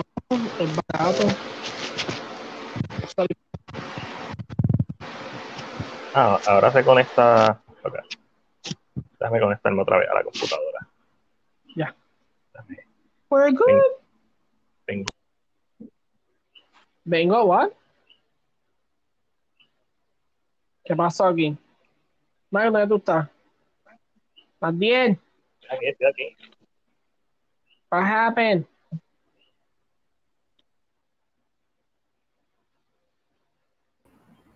Aló, aló.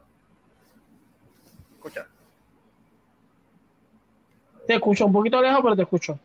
escúchame, escucha. Es que me- Escuchas lejito. Escucho lejos. Te escuchas lejos. ¿Dónde tú estás ahora mismo? El mismo lugar que estaba. Imposible. No, sí, la misma mierda. Te escuchas como lejito. No sé por qué. Me escuchas, me escuchas, me escuchas. Te escucho, pero lejos. Me escuchas lejos. La única diferencia es que. Ahí, Ok. Literalmente. mejor. Voy a la computadora. No, no sé. Pero Ok. voy a ver si lo, lo, lo sigo trabajando este fin de semana. Porque por lo menos después de hablar con Alejandro, como que me inspiro a escribir. Y, y me, Sí, te inspiró a hacer unos cambios. Sí, exacto. Y yo estaba bien bloqueado. Hasta donde yo lo tenía era hasta la muerte de, de Héctor. Y aunque a, a pesar de que Alejandro me dijo otras cosas que no tienen carajo que ver con lo que yo hice, el simple hecho de hablar con él fue como que, coño, es verdad. Bueno, lo más importante que me dijo es como que el medio, es como que pues están hablando los personajes y pues, no me lo dijo, pero está bien mierda. Y yo sé que visualmente sabe el cabrón, porque iba a ser una referencia a Halloween, donde todo está desde el punto de vista del Hatcher caminando, acercándose a la casa, viendo la conversación de Julio y Elena, que originalmente era desde el punto de vista del Hatcher fuera de la casa, y después se iba a mover el cuarto de, de Abby y Ana, pero sí, se va a ver bien, pero el flujo de narrativo para y después de una muerte, yo lo que necesito es que eso avance, porque a pesar de que es bien clichoso la muerte de Julio, de Héctor, perdóname, eso es parte de un slasher. Exacto. Tú vas a ver los slashers por las muertes y el body count y por los... Yes. so, tú sabes que las personas van a morir. So, por eso es que empieza así, pero entonces, como estaba escrito originalmente, el momentum desaparecía totalmente y la tensión se disipaba. Por lo menos ahora, cuando eh, Héctor muere, después cambia la toma desde el punto de vista de la ventana y hace el pan, el zoom out o el pan out. Se aleja la ventana y vemos la conversación de, de Julio y Elena. Esa conversación quizás la quite. Debería ir directamente a donde Abby y Ana. Esa misma toma, pero desde donde Abby y Ana. Mm, Puedes hacerlo. Pero tienes que ya presentar que. Mm, Oh, A mí me encanta la conversación de Julio y Elena. Es mi conversación favorita, actually. Él apagando la luz, ella diciéndole como que es donde ella se ve como que, ¿sabes? Se, se le empieza a ver la costura. Eh, so, Entiendo lo que dice. O sea, como que no ponerla específicamente, ahí, no ponerla.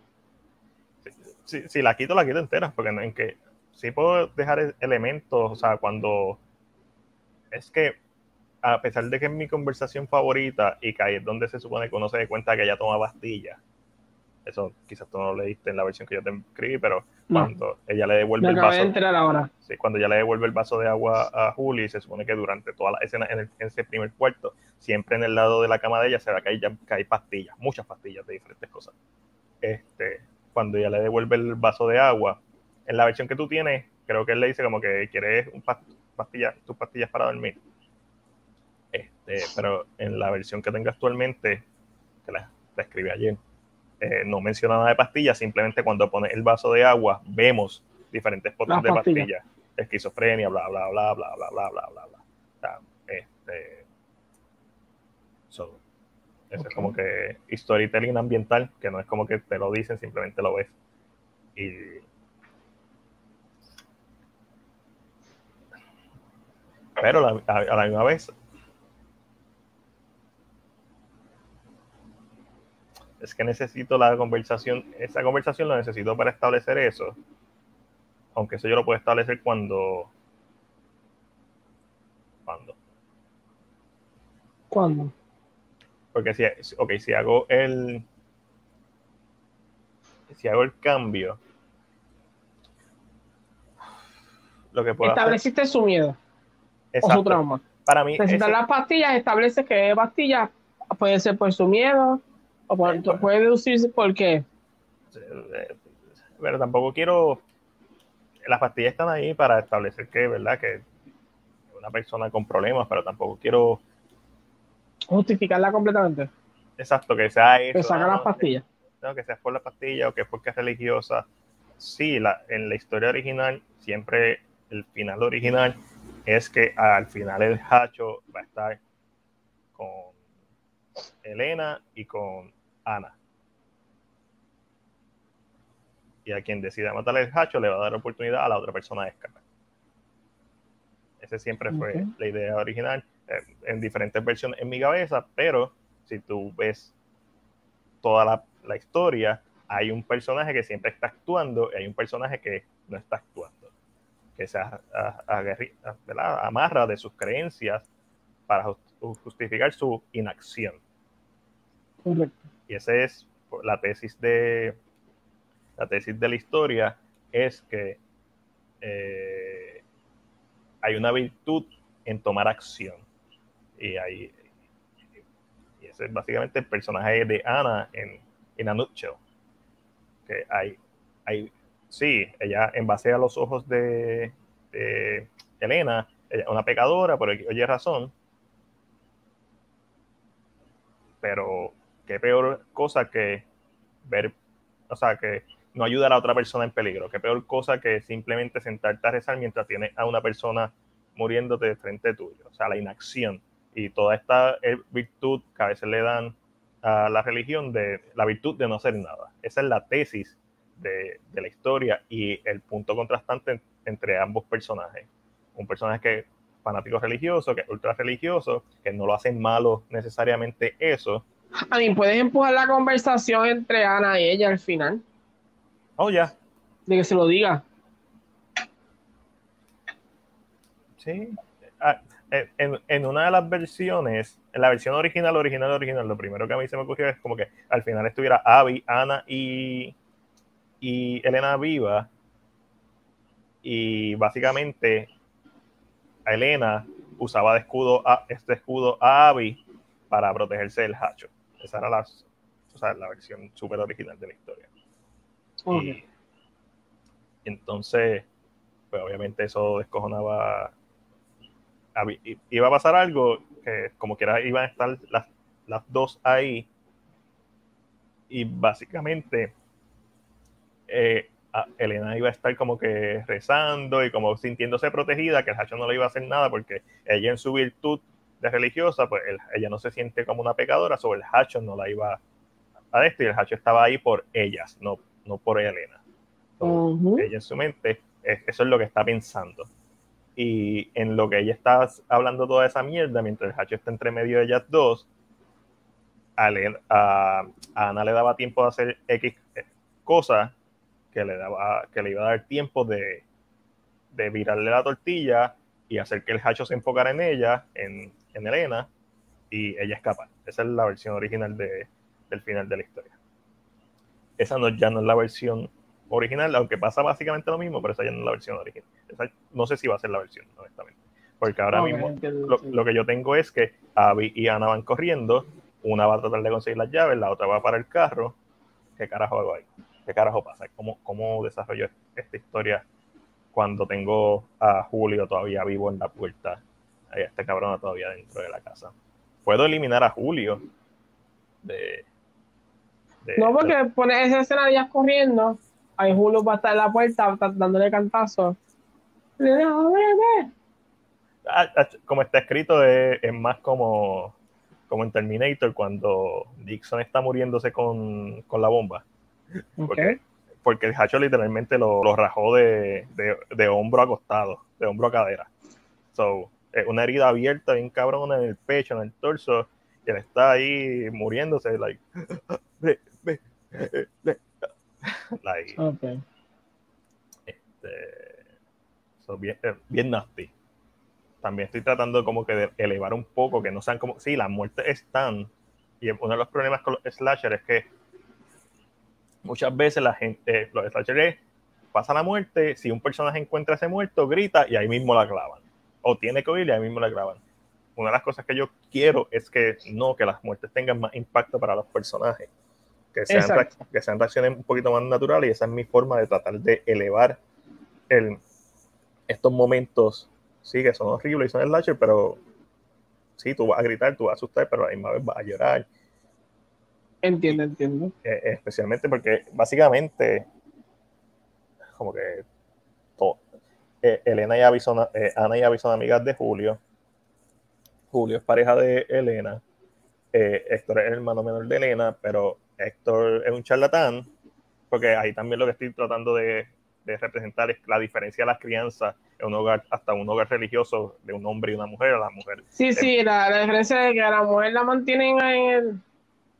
Y, y un hombre Y puede él como que haz lo que tú quieras. Exacto. eh, fuma, él bebe, él bla bla, es más chistoso, es más, es- más inmaduro también porque es menor, pero entonces ella es súper conservadora y él es más liberal. Este, Exacto. eh, que obviamente eso no se flash out en un cortometraje eh, de, de una manera más explícita, pero la idea está ahí. Es- hay, una, hay un contraste entre los personajes y por eso es que y por eso es que, o sea, hay, un motivo para, para hacerlo. Y yo le hice hasta backstory a Julio, como carajo conoció a Len- a Elena, por qué están juntos. Es que Julio también viene de un hogar religioso y se conoció en una iglesia con Elena, y Elena es una mujer atractiva, pero Julio no, Julio cree, pero no, es un creyente, pero no un fanático. Como que-. Pero se- donde la conoció fue en la iglesia y por eso es que es su pareja, porque su, su familia también es religiosa. ¿Por qué? Porque es una historia de Puerto Rico y la mayoría de las personas son religiosas. Este, Ujú. Probablemente todos los personajes en esta historia tienen background de iglesia. Efectivamente, Elena, eh, Héctor y Julio vienen de iglesias, pero son tres, tres versiones diferentes de, de estas De personas. los religiosos que hay de en la. Exacto. En el caso de, de Abby y Ana, puede ser que una de las dos se haya criado en la iglesia y otra no, pero es irrelevante porque ellas ninguna realmente están haciendo nada malo. Y ellas tienen su propia vida y su, pro- su, propio, Ok. su pro- propia forma de pensar y etcétera. A los 90 todos tienen que haber quedado en la iglesia. Sí.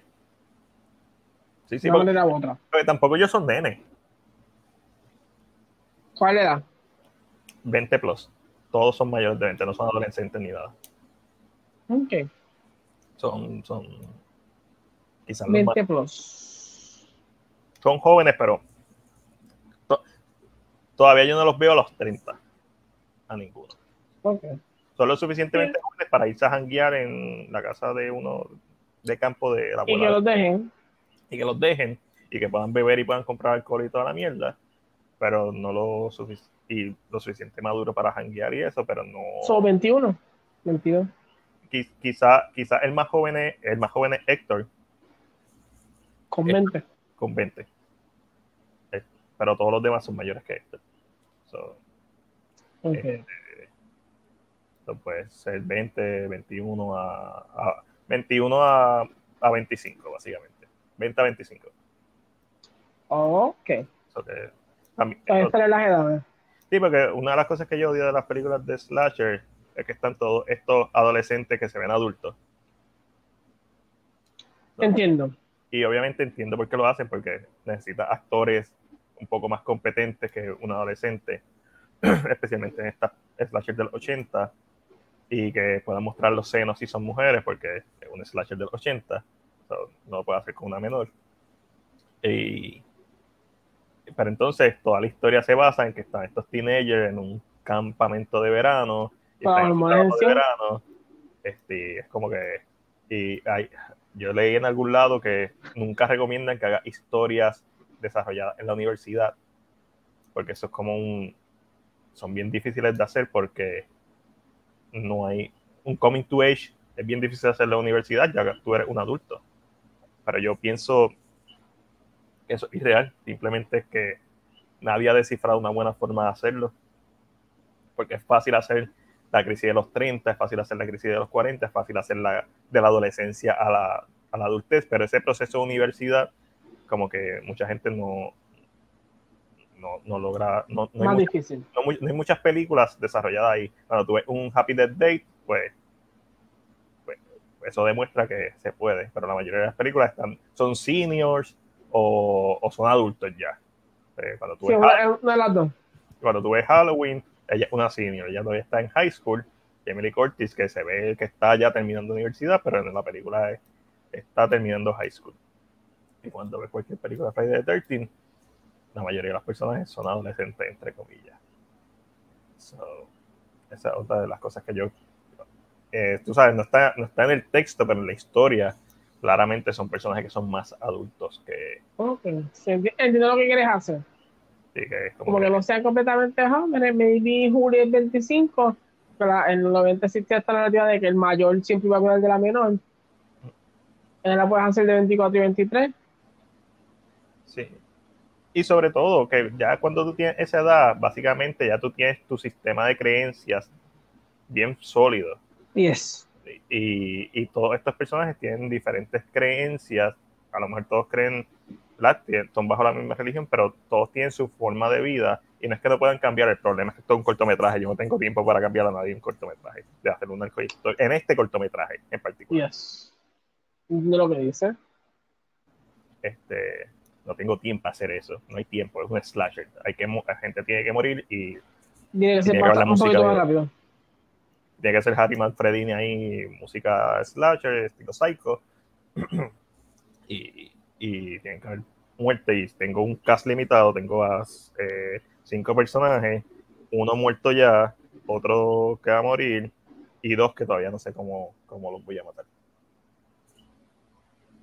Y no sé si va a sobrevivir alguien. Se supone que sí, pero Se supone. Se supone que Ana sobreviva. Porque Elena no va a sobrevivir. No, no, no, esa. La tesis es que ya va por más religiosa, ya es la que muere. Yep, básicamente. Por no hacer nada, básicamente. Y pensar qué está haciendo. Eh, en la versión que tengo ahora mismo, Ana y Abby sobreviven, las dos.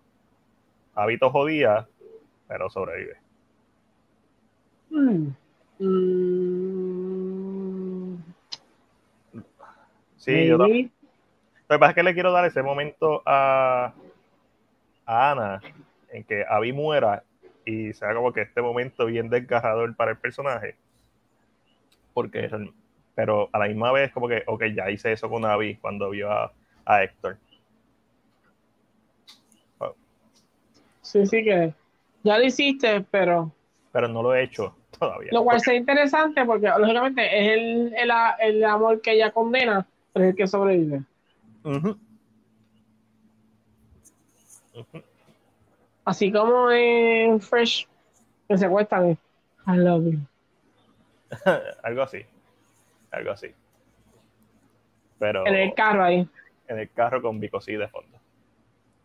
Este, antes de que lo quite. Pero nada. Oh, ok. Nada, Angelito, te voy a dejar, que ya mi vida Entiendo, llegó. entiendo. Este, eh, Ya, Ángel. no te va a ver, ¿No me ves? no. Hola, Hola. No te ve por ahí, como ¿por Ari, qué no me ves? porque no tengo la cámara. Matilde hoy está incógnito, cabrón. Pero como quiera, estuvimos aquí casi dos horas, si no me equivoco. según Hablando aquí. Bueno, casi la última hora estoy hablando del hacho, pero Sí, esto, yo, yo no prometí nada. Ahí fue un. una promesa. No, pero nada, gente. Gracias. Los que estuvieron lo escucharon, gracias. Los que no, pues. Nada, la semana que viene ya venimos normal. Yo regreso el, el domingo con K-pop. Bueno, depende de cuando Matilde suba esto, no voy a decir nada por si acaso. no, no sé, no, no, el lunes y yo. Yo regreso el domingo. no, bien, voy a tratar de subir la hora. Así que, gente, los quiero, los adoro. Comenten qué creen de la idea de Matiel del, de este brainstorming del hacho. Ángel tiene crédito de, de historia porque ya, ya jodió la historia, así que Ustedes, para que ustedes vean. ¿Ustedes creen que yo sin EPR no hago nada? No, no, está ahí, tira. Esa, Yo esa historia, pues, ya, ya, me, ya me jodiste Pero la no- mente, ahora tengo que Yo cambiar no eso. soy influencer de las redes. Yo influyo más bien. Yo no soy influencer tampoco, así que. Espera, No, pero sí. A mí es que, a ver, sincero, como te dije, es que siento que corre mejor. Porque me das una idea que yo, ok, ah, it works. Eso es lo que Eso yo lo digo que yo sentí. Me estaba No viendo te- del mío cuando lo estaba leyendo, pero it works. no, eso makes sense. Y es como que siempre le digo a la persona como que sí, tienes una idea, está cabrón, escríbela así, pero compártela. Porque el feedback que te den Pero ¿sabes lo que dejas hacer? Un round table. del hacho. Sí, o sea, te sientas con Alejandro, conmigo, tú. Otra, ¿Alguna otra persona que tú creas que respeta la opinión? Sí, no, hay, hay un par de personas. Alejandro. este, Y no, compartes el libreto o las ideas que tienes y ahí se habla todo el mundo. Ok. Dice, ok, esto no, no work, it doesn't work for me this part. eh, Eso lo haría ya cuando tenga como que.